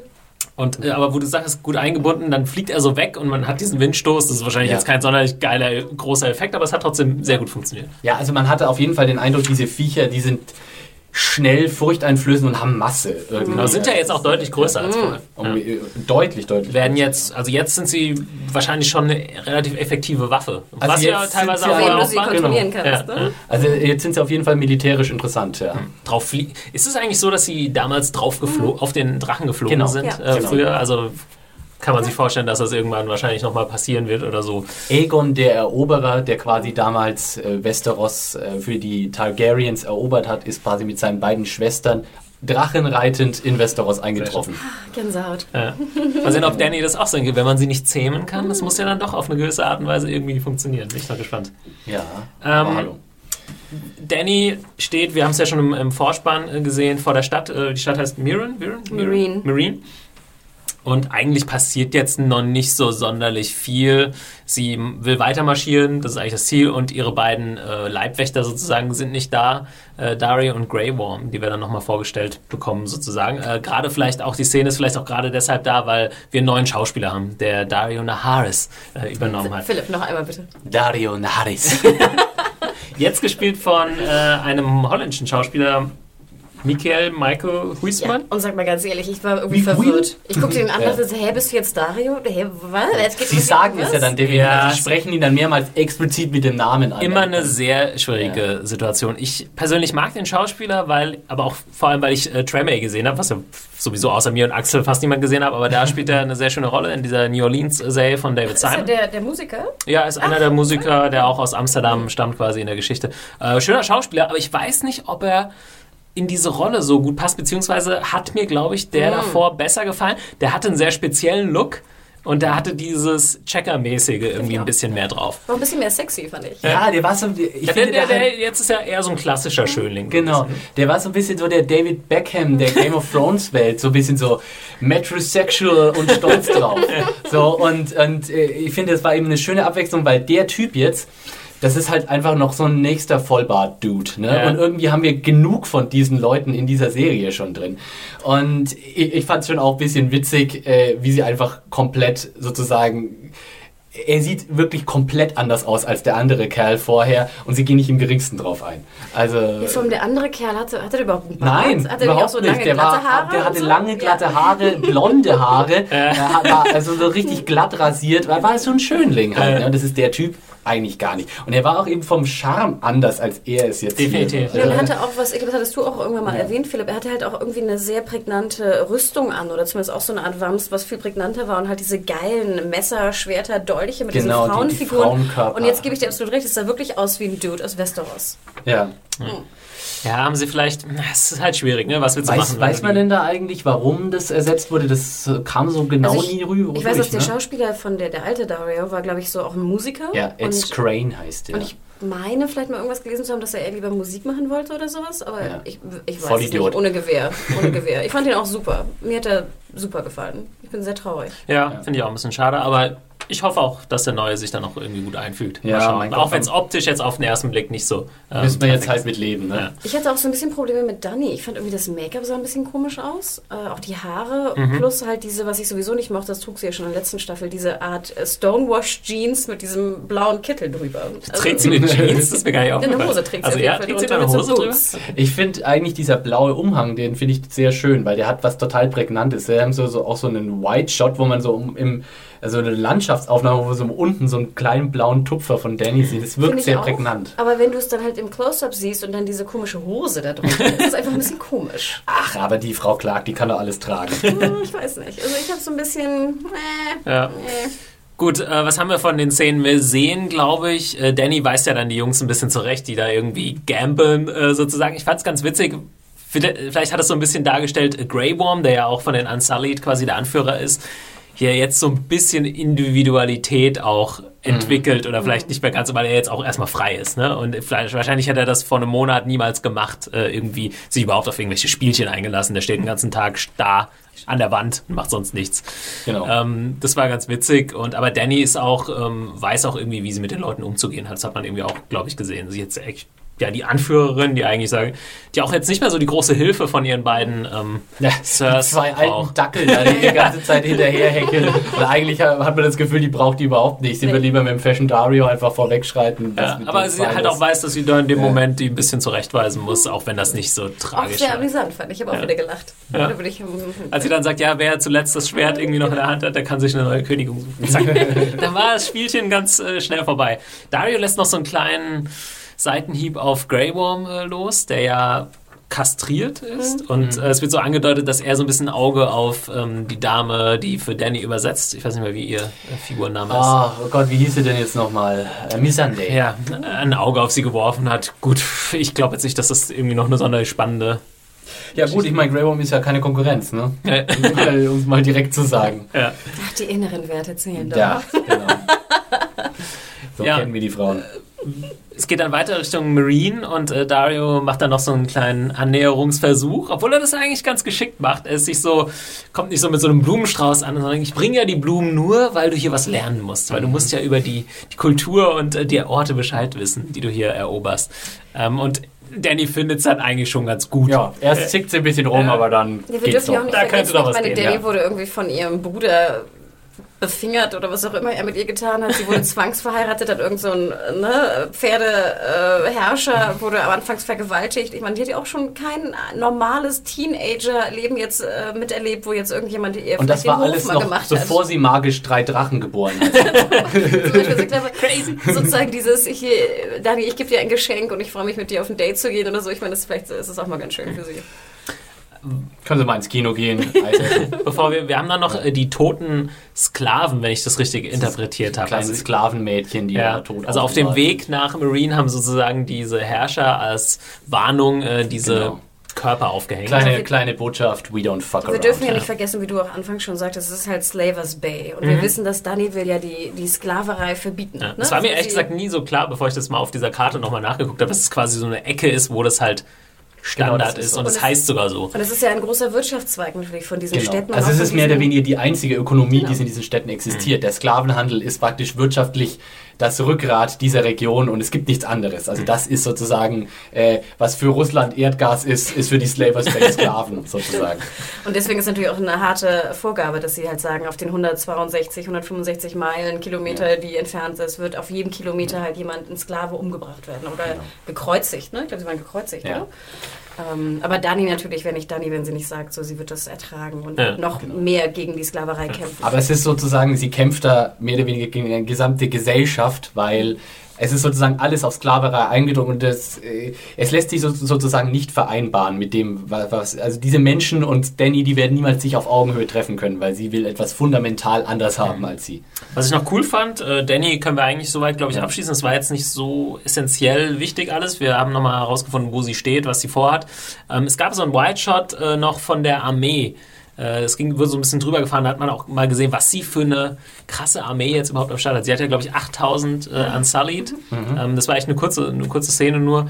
Und wo man aber auch das Gefühl bekommt, okay, damit kannst du wirklich Städte erobern jetzt. Also kannst du mit schon was anstellen. Und drei fette Drachen hat Ja. sie mittlerweile auch. Und wie immer, ne? ich fand immer die Unsullied-Szenen super, gerade im Vergleich zu den Wildlings, auf die wir, glaube ich, Ja. jetzt auch zu sprechen kommen. Ja, ich weiß, ich habe da auch so, es übt so eine gewisse Faszination aus, diese perfekten Krieger, die. Ähm, Diese Formation Ja. ich schon. Ne? Diese, ne? Ich sehe dann immer so wie bei Asterix und Obelix diese Schildkrötenformation mit den Schildern. Ich denke immer an die Stormtrooper aus Star Wars. So. ich fand auch diese, diese Kampfszene, die haben wir ja damals ziemlich abgefeiert in der dritten Staffel, als dann Grey Worm Oh, yeah. und, und ähm, Dario und so äh, kämpfen. Ach, Das ach, war, die- ach, die das war super. Äh, Ich hoffe, dass wir da öfter nochmal was äh, sehen. Gerade, ich glaube, Grey Worm kämpft mit so einem Stab. Ja, das so. ist geil. Das Ich fand auch bei den Turtles war immer Donatello mein Liebling wegen dem Stab. Das ist am elegantesten. Ich bin nicht so ein Stabfan, sorry. Das ist wie das Laserschwert im Star Wars-Universum. Das ist einfach die eleganteste Waffe. Ich, Pro Stab! Ich fand Dario mit seinem gebogenen... Ja, die fand ich auch ein- super. Ne, so, ein, so, ein, so ein Schwert oder so. Ja. Ziehen wir doch mal nördlich, Leute. Ja.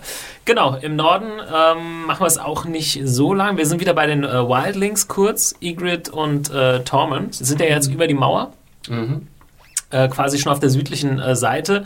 Äh, sie haben ein kurzes Gespräch, wo so ein bisschen angedeutet, also Tormund wirft ihr eigentlich vor, wenn Jon Snow, der ist ja entkommen, wenn der noch lebt, dann hast du das bewusst oder unterbewusst äh, ihn quasi nicht äh, erschossen. Also sie hat ja drei Pfeile auf ihn abgefeuert und Jon Snow hat ja bekanntlich trotzdem überlebt und er sagt, naja, ich weiß, wenn du gewollt hättest, hättest du ihn mit einem Pfeil töten können. Und das kann man wahrscheinlich auch so annehmen, dass Ygritte natürlich noch Gefühle für Jon Snow hat und deswegen das so gelaufen ist. Das ja immer noch mit, ob, obwohl ich ja für Jon Snow wenig, wenig übrig habe so als Figur äh, und auch als Schauspieler, aber äh, das ist immer noch so das Pärchen, wo ich mir gerade so denke, so, oh, Oh, John und äh, Ygritte, das wäre schon schön gewesen, Ja. wenn da die Umstände ein bisschen Ja, und ich fand auch interessant, ich hätte eigentlich gedacht, dass sozusagen die Wildlings sehr viel härter ins Gericht gehen mit Ygritte. Ja. Ja. Ne? Also, dass ich meine, sie sitzt da jetzt da und ist eigentlich wieder total von denen. Klar sagen sie so, hey, normalerweise triffst du irgendwie das und das, aber jetzt hast du dreimal geschossen und nicht kaum getroffen. Ja. Aber trotzdem scheint sie ja doch. Ja, was interessant ist, ist, dass sie dann äh, nicht so krasse Ehren, äh, wie sagt man, äh, Kodex? Kodex, also Koden, Kodexen, wie sagt man, ist die? Kodexe. haben wie, wie im Süden, wo man also der Verräter, der wird sofort geköpft. So, dann quatscht man mal drüber und sagt, naja, können wir jetzt aber nicht auf den verzichten. Dann sind halt die, die Freemen Letztendlich haben sie ne? überhaupt gar keine Gesetze. Ja. Du kannst eigentlich alles machen, solange du es verteidigen kannst. Ja, von daher sind sie nicht unbedingt äh, schlechter als Ja. äh, die Leute im Süden, wo, die manchmal vielleicht ein bisschen komische Ehrvorstellungen haben. Das finde ich ähm, auf jeden Fall auch eine interessante. Aber ganz oben im Norden wohnen dann halt auch noch ein paar richtig ungemütliche Gestalten, die wir Ja. jetzt kennenlernen. die, Ja, da hatte ich echt so ein Flashback von Highlander. Oh, ja. Ne? Candy, natürlich bist du das. Das sah, wirklich so aus. oder? Ja, total. Stimmt. Die genannt werden die Thenn. Ich habe es auch beim mehrmals hinhören erstmal nicht verstanden. T-H-E-N-N nach dem Game of Thrones Wiki. Das ist offensichtlich eine bestimmte Art. Es gibt ja verschiedene Arten oder Gruppen, Stämme von Wildlings. Und äh, die sind offensichtlich eine der gefährlichsten, stärksten, größten. Und äh, gleichzeitig ernähren sie sich gerne von Menschenfleisch. Ja, da, äh, ich meine, die wohnen halt ziemlich weit oben im Norden und da muss man halt einfach essen, was man kriegt. Ne? Ja. Und das ist relativ egal, von, von welchem Organismus das jetzt Und abstammt. sie freuen ne? sich äh, so auf den Angriff auf den Süden, so weil da gibt's lecker Fleisch. If you can grill it, you can eat it. ja, Hatten wir das Thema Kannibalismus schon mal irgendwo im Game of Thrones? Ich weiß Oh, bestimmt, oder? Ob wir es jetzt hier im Podcast schon hatten, wir hatten es schon mehrfach bei Ja. Game of Thrones, gerade bei den Wildlings-Szenen und sowas, äh, ko- kam das Thema Kann- Kannibalismus immer auch. Ich fand es ein bisschen Lust, also die haben ein bisschen zu böse auf mich Fans. Das war, da haben sie es bis, das hatte, ging in, ins Kom Komikhafte, Ja. weil man auch so das Gefühl hat, okay, sie mussten sich jetzt unbedingt noch jemanden entwerfen, der noch fieser aussieht als die normalen Wildlings. So, jetzt sind die normalen Wildlings so irgendwie so leicht furchterregende Gestalten, jetzt müssen wir da irgendwie noch mal eins draufpacken. Und das sah dann echt ein bisschen nach Highlander. Äh, Ja, ist ja äh, so, so, auch so einem schlechten Fantasy-Film. Genau, genau aus, so. ne? Hatten die so, so Streifen im Gesicht oder unter der Haut? Ja, die, die hatten irgendwas, was so rauskommt. So. Ja, Aber ich finde wiederum ganz schön, dass nochmal deutlich wurde, dass halt die Wildlings auch sehr unterschiedlich sind. Ja. Das haben ja Rima und ich immer so ein bisschen beklagt in der letzten ja. Staffel, dass du halt einfach die Masse an unterschiedlichen Stämmen, Riten, Traditionen, Riesen, ne? keine Riesen, dass das so ein bisschen deutlicher wurde. Das ja, Mans Raider, das muss man sich halt nochmal klar machen, hat diese, ja, er hat eine Armee von 100.000 Leuten und früher konnten die Wildlings, das sagen ja auch äh, in der nächsten Szene danach, ja, wenn mal mehr als 50 von denen zusammen sind, kriegen die sich eh in die Haare, deswegen sind die für uns nie eine große Gefahr. Genau. Aber wie er das genau geschafft hat, ist noch nicht so hundertprozentig klar. Ne? Und Aber sag mal, die Fans hatten auch einen Giant dabei, oder? Hatten sie? Oder da nee, irgendjemanden sehr großen hatten sie dabei. Ich glaub, doch, doch. Sehr großen man, dabei, sieht da, man sieht da jemanden, der deutlich, und zwar nicht nur einen Kopf, sondern fünf ah, Köpfe größer als die anderen ist. Ja. Ich glaube, man sieht es auch gar nicht so genau. Man sieht es nur im Hintergrund einen, ihn mal ja. so vorbeistehen. Auf die Riesen habe ich sowieso eh nochmal Bock. Aber ein, ja, total. Ja. Aber auf den, den Green Seer haben sie natürlich auch dabei. Mhm. Ähm, okay, wir haben dann noch eine Szene in Castle Black. Äh, Jon Snow am Anfang habe ich nicht so genau verstanden, warum er jetzt irgendwie mit Sam über seinen Bruder und so redet, aber ist mir klar geworden, okay, der hat jetzt erfahren, äh, sein Bruder, seine Mutter und so weiter sind bei der Red Wedding äh, getötet worden. So habe ich es interpretiert auf jeden Fall. Das macht ja wahrscheinlich am meisten Sinn und sie reden dann so ein bisschen, ja, er war neidisch und aber Darf ich kurz die Szene jetzt, nachspielen? Warum ist eigentlich alles so schlecht? Aber ich weiß doch auch nicht. Oh, ich bin so ein Loser, aber ich bin auch ein viel größerer Loser und jetzt weinen wir alle beide zusammen. Ja, es war mal wieder typisch John und ähm, Sam, die alten Es war jetzt halt auch nichts Neues, ne, dass Jon Snow irgendwie ja. Nicht von Eddard bekommen hat, was er wollte und dass äh, er neidisch auf Rob war und so. Fand ich jetzt. Jon Snow ist einfach mal wieder am Jammern, das kann ja. er am besten. Ja, dann kommt er quasi vor so einen äh, Rat der Night's Watch, wo dann über sein Schicksal äh, entschieden wird. Ich glaube, keiner hat jetzt damit gerechnet, dass er irgendwie sagt, jo, Exekution äh, dafür. Also das kann natürlich immer passieren bei Game of Thrones, aber irgendwie in dem Moment hatte ich jetzt auch nicht wirklich Angst um Jon Snow. Gerade weil ja, wir haben den alten Meister äh, in genau, der... Meister Aemon. Aemon äh, Targaryen was man nicht vergessen darf, einer der alten Targaryens, der auch noch einen ziemlich coolen Spruch am Ende mhm. bringt, was, wie hast du die Superpower bekommen, äh, immer Lügner zu entlarven? Er sagt, ja, ich bin in King's Landing aufgewachsen. Fand ich ziemlich geil. Der Schauspieler, also der, der ist wahrscheinlich auch einfach steinalt, ja, oder? Der ist doch nicht vergessen, da wird ihm vorgeworfen, dass er mit einer Frau ne, geschlafen hat, ja. wo ja alle wissen, in diesem komischen Motown, wie auch immer das heißt, ne, schlafen die alle mit. Ja, genau, das, das, und Eamon sagt praktisch, ja, wenn wir alle Leute, die ja eigentlich das Zölibat brechen, dann gibt es keine Night's Watch mehr. Ja. Aber dann sagt ja Alistair Thorne, sozusagen, der ja jetzt quasi der amtierende mhm. Kommandant ist, das ist der Typ, der Ausbilder, mit dem mhm. Jon Snow immer in der ersten Staffel ah. ziemlich zusammengerückt ist und der dann nach King's Landing geschickt wurde.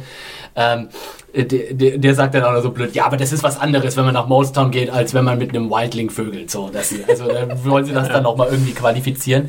Was äh, ja schön ist, ist sozusagen die äh, Zusammensetzung des Rates, denn wir haben ja sozusagen Alistair Thorne, den wir ja schon ausführlich kennengelernt haben, und natürlich ganz entscheidend am Tisch sitzt auch Janice Slint, den aufmerksame äh, Zuschauer vielleicht auch kennen. Janice Lind war der Kommandant, ich, äh, ich verrate es euch. Ja, äh, Janice Lind war der Kommandant der Stadtwache von King's Landing, der äh, ah. mit Littlefinger gemeinsam sozusagen Ned Stark verraten hat ja. und davon dann in einer Szene in der zweiten Staffel von Tyrion verbannt wurde. Also wir hatten in der zweiten Staffel eine ja. Szene, in der Tyrion Janus zum Essen einlädt und dann sagt, pass auf, Junge, ab zum Wall. Und ja. jetzt sehen wir, er hat es tatsächlich bis zum Wall geschafft. Ähm, und jetzt ist er halt Teil der Night's Watch. Ja, Details, die, äh, für die wir da sind, Philipp, oder du ja. da bist, sehr nett. Das hatte ich auch überhaupt nicht mehr auf dem Schirm. Äh, ja, aber John spielt quasi hier komplett mit offenen Karten, sagt eigentlich auch nur die Wahrheit. Er sagt, ich habe mhm. das gemacht, ich habe das deswegen gemacht, ich habe den Halfhand umgebracht. Deswegen. Aber er kann ja auch nicht lügen. Jon Snow ist nicht in der Lage zu lügen. Das ist einfach so ein ehrlicher, guter ja. Bastard. Just an honest bastard. Ähm, aber er warnt halt wirklich nochmal und das kommt noch nicht so komplett durch. Äh, Mans Raider ist hier mit 100.000 Mann unterwegs. Es bringt jetzt hier auch nichts, sich über so Kleinigkeiten zu streiten, mehr oder weniger. Ja, diese bisschen, ah, die Giants, lächerlich. Ja. Genau. Okay, äh, letzte und auch ziemlich großartige äh, Sequenz, wie ich finde. Aya und The Hound sind immer noch gemeinsam unterwegs. Äh, sie wollten, waren ja am Ende der dritten Staffel auf der Red Wedding. The Hound hat gedacht, die kann ich jetzt hier, Aya kann ich jetzt hier abgeben bei ihrer Mutter, kassiere ich ein bisschen Kohle. Äh, die sind jetzt weg. Gut, nächster Plan ist, dann bringe ich sie halt zur Tante. So, mhm. Äh, die das ist ziemlich die letzte Familie, die Aya noch hat, äh, auf der Erie, die wahnsinnige genau. Tante. Es geht um Liza Aaron, die ja. Frau mit dem Brust, äh, äh, Brustfetisch. Meine Gestik, glaube ich. Genau. Ja, die Gestik überträgt sich schlecht im Podcast. Äh, Ähm, ja, aber super. Ich muss hier nochmal, hier muss ich echt ein großes Lob aussprechen an äh, Rory McCann, McCann Ja, der den Hound, Hound. äh, spielt, äh, großartig. Gefällt mir immer besser, wird zum einen meiner Lieblingsfiguren. Äh, diese kurze Szene, sie beobachten dann so ein ähm, Wirtshaus, wo dann Leute rauskommen und äh, Aya erkennt dann äh, Polliver. Den wir, oh Gott, das letzte Mal zweite, dritte, Anfang dritte Staffel gesehen haben. ob wir er ihn in der hat dritten Staffel gesehen haben, weiß ich ehrlich gesagt. es war auf jeden Fall, ich weiß nicht mehr genau, wann es war, aber er hat Aya und ihre Freunde gefangen genommen und das sagt sie auch nochmal nach Harrenhal gebracht und ähm, einen Freund von ihr umgebracht, damals mit ihrem Schwert, Lemmy. Genau. Also Le Lemmy hieß der Freund, äh, Genau. Needle hieß das Schwert. Genau, und äh, fand ich auch super, als der Hound dann sagt, what, is it, what the fuck is a Lemmy? Ja. Also, auch, also der Hound ist auch äh, großartig im Fluchen und wenn jemand diese Kunst so Aber gut man, beherrscht man wie er, sollte ja eigentlich großartig. meinen, dass jemand, der fast schon so aussieht wie Lemmy Killmeister von Motorhead, auch Christopher Lemmy ist, oder? Stimmt. Interessant. Also der Hound muss doch ein Motorhead-Fan sein, eigentlich, so von, von seinem Musikgeschmack. Ähm, aber ja, sehr schöne.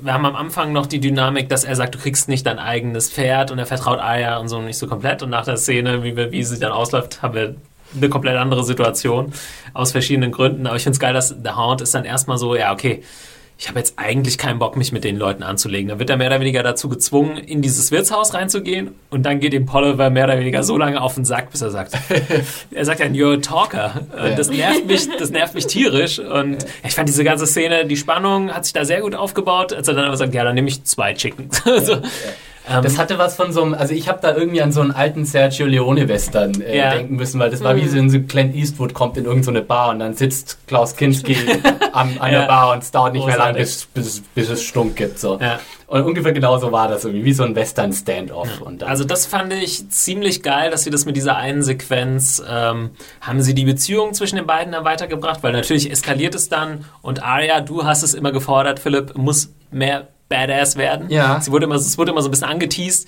Diesmal hält sie sich natürlich auch noch ein bisschen zurück, aber ist sich dann nicht zu schade für auch in den Kampf einzugreifen und dann ziemlich eiskalt äh, Die Leute dem Polliver abzubuchsen, dann ja. noch den letzten Genau. Stich zu, Pulver zu war ja auch einer von ihrer Liste, oder? Genau. Das- es ist sozusagen so? die Ja. erste Person auf der Liste. Ah, okay. Und äh, sie verwendet ihn ja auch, also sie tötet ihn ja quasi mit den gleichen Worten, mit denen er damals äh, Lemmy umgebracht Ja. hat. Also es wird ja wört, wörtlich äh, sozusagen referenziert. Genau, und in, im letzten Moment realisiert er es dann auch. Am Ja. Anfang sagt er, so, "Hä, wovon redest du? Und dann äh, realisiert er es. Ich war trotzdem nicht ganz zufrieden, weil ich mir dachte, irgendwie, also gerade auch wenn ich das so mit meiner Bucherfahrung äh, vergleiche, da kam mir Arya doch immer mehr kämpferischer vor. Und da hatte sie auch vorher schon so Szenen, And wo sie mehr gekämpft hat. Hier sieht man sieht sie nicht wirklich kämpfen hier. Sie kommt dann halt von hinten und sticht den Ja, Leuten, die eh schon am Boden liegen, irgendwie nochmal äh, das Messer rein. Aber- ich hätte es irgendwie lieber gehabt, wenn sie mehr richtig direkt wirklich so im Aber ich finde das so eigentlich wäre. fast glaubwürdiger. Was will? Ja, also die, die kann ja, ja. nicht mal einen Schlag parieren von so einem großen Mann. Das stimmt schon, Also- ja. Und ich fand es eigentlich auch in der Szene ganz realistisch, dass sie sozusagen den Hound äh, jetzt nicht so als den absoluten Mega-Vernichter darstellen. Also im Sinne von, der Typ ist riesig und verdammt furchtausflöhend und du, niemand will dem im Dunkeln begegnen. Aber wenn sozusagen drei bis fünf Typen auf der anderen Seite stehen, dann hat auch ein Hound Probleme. Mhm. Also der kann äh, auch nicht im Alleingang irgendwie Kohorten vernichten. Ja, ich dachte Äh, halt die das ganze Zeit auch gut. so, bitte Arya, schütze doch oder hilf dem Hound. Aber wir dürfen ja auch nicht vergessen, dass der Hound ja eigentlich auch auf ihrer Liste steht. Ja. Ja, stimmt. Deswegen, Ja. also eigentlich dachte ich, hätte ich ihr Zögern eher so interpretiert, so dass sie es auch gar nicht so schlecht fände, wenn der Hound halt getötet wird. Ja, also mal gucken, was passiert. Ja, genau. äh, auf jeden Fall. Eine gewisse Weile, Weile hat sie ja abgewartet und da habe ich auch jetzt gedacht, warum hilft sie ihm jetzt Genau, nicht? genau. Aber klar, es macht äh, natürlich total Sinn.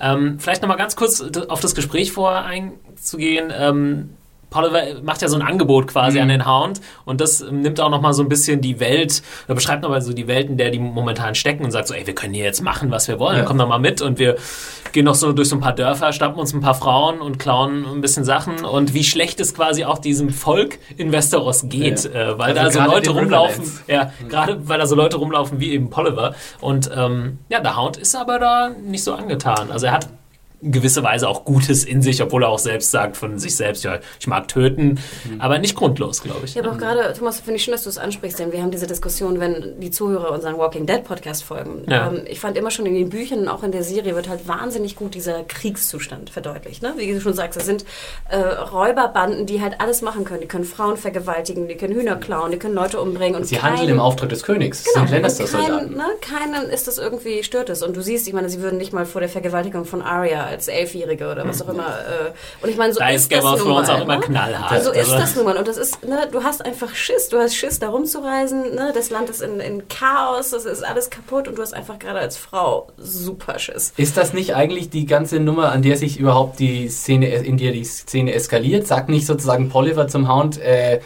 wir würden gern mal deine Begleitung mal ja. kurz ausleihen und er kennt Aria ja offensichtlich nicht.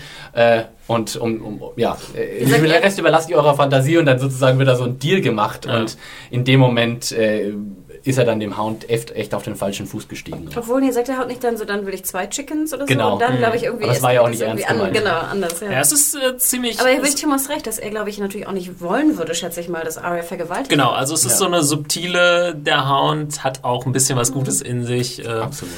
Aber gut, klar, einerseits muss er natürlich Aya beschützen, um irgendwie sein, an sein Geld zu kommen. Aber ich glaube, da entwickelt sich ähnlich wie bei Brienne und, und Jamie so ein bisschen so eine gewisse Ich glaube, er hat eine Art Beziehung. von Respekt auch gegenüber. Ja. Ne? Für das, und was man dann ja merkt, in der letzten Sequenz, wo dann weggeritten wird, hat sie ihr eigenes Pferd und ihr eigenes Chicken. Auch wieder witzig, ja. Und ja. er hat die Chicken. Ne? Und, der und Hound ist halt, äh, ist halt kein Sadist. Und das ist ein großer, äh, der große Unterschied zu seinem Bruder. Gregor liebt einfach, Qualen auszulösen bei Leuten. Der Hound kämpft halt gerne und hat halt gern irgendwie auf dem Schlachtfeld ja. äh, und erfüllt auch gerne, äh, Befehle sozusagen. Genau, richtet er gerne Schaden an, aber er ist jetzt niemand, der aus Spaß jemanden zu Tode foltern würde oder irgendwie sowas. Das würde ihm nicht vergessen, einfallen. er wurde ja auch gefoltert von seinem Bruder. Ne? Also diese ne, Verletzung und die Angst vor Feuer und sowas kommt ja auch viel von, von seinem Bruder. Ja.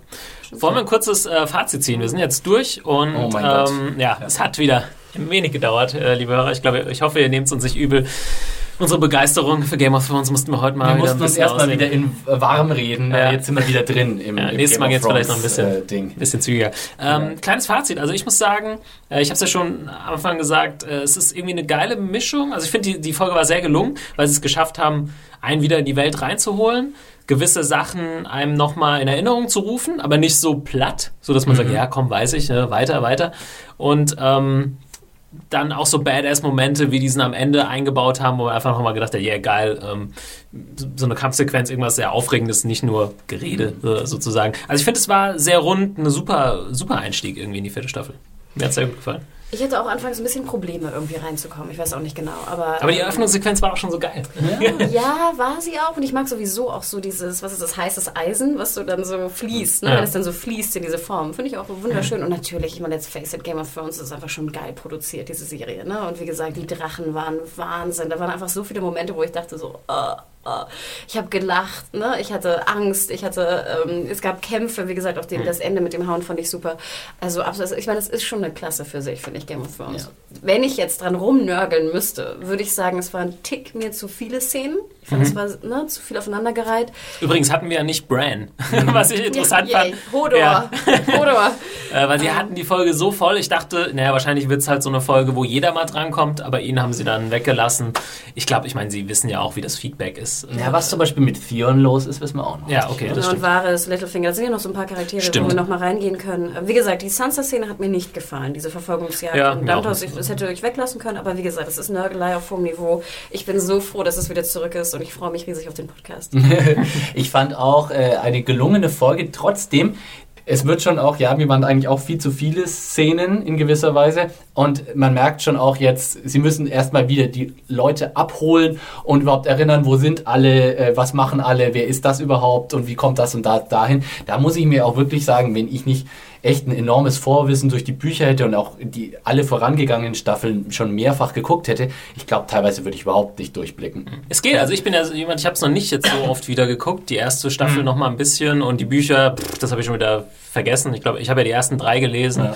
Ja. Ähm, Und ich finde, das hat gerade gerade gut funktioniert. Sie holen mich echt ab und sie frustrieren mich halt nicht als Zuschauer. Ja, Klar, es gibt bestimmt auch Zuschauer, die sich deutlich weniger damit befassen. Wir machen ja zum Beispiel Podcasts auch. Ähm, aber mich, für mich hat das perfekt irgendwie. Das, Ich weiß halt nicht, ob ich das adäquat beurteilen kann, weil ich, Ja. mir fällt natürlich ganz viel auf und ich sehe da ganz viel und wahrscheinlich kriege ich auch so ein, zwei Details mit, die so dem Casual Viewer halt komplett verborgen bleiben. Aber ich, ich weiß es halt nicht, wie ich das jetzt äh, wahrnehmen würde und ob ich überhaupt viel davon wahrnehmen würde, wenn ich auch nur so ein Casual Viewer wär- wäre. können wir einfach unsere lieben Hörer mal fragen. Schreibt uns doch an podcast.zanejunkies.de und ähm, ja, da können wir uns auch, glaube ich, verabschieden äh, für diese Woche mit Genau. dem Hinweis auf die E-Mail-Adresse. Wir freuen uns natürlich über Feedback, äh, was wir hier gerne noch vorlesen an die nächsten Wochen. Äh, schreibt uns schon mal, wie euch die erste Folge der neuen Staffel gefallen hat ähm, oder auch sonstige Anmerkungen.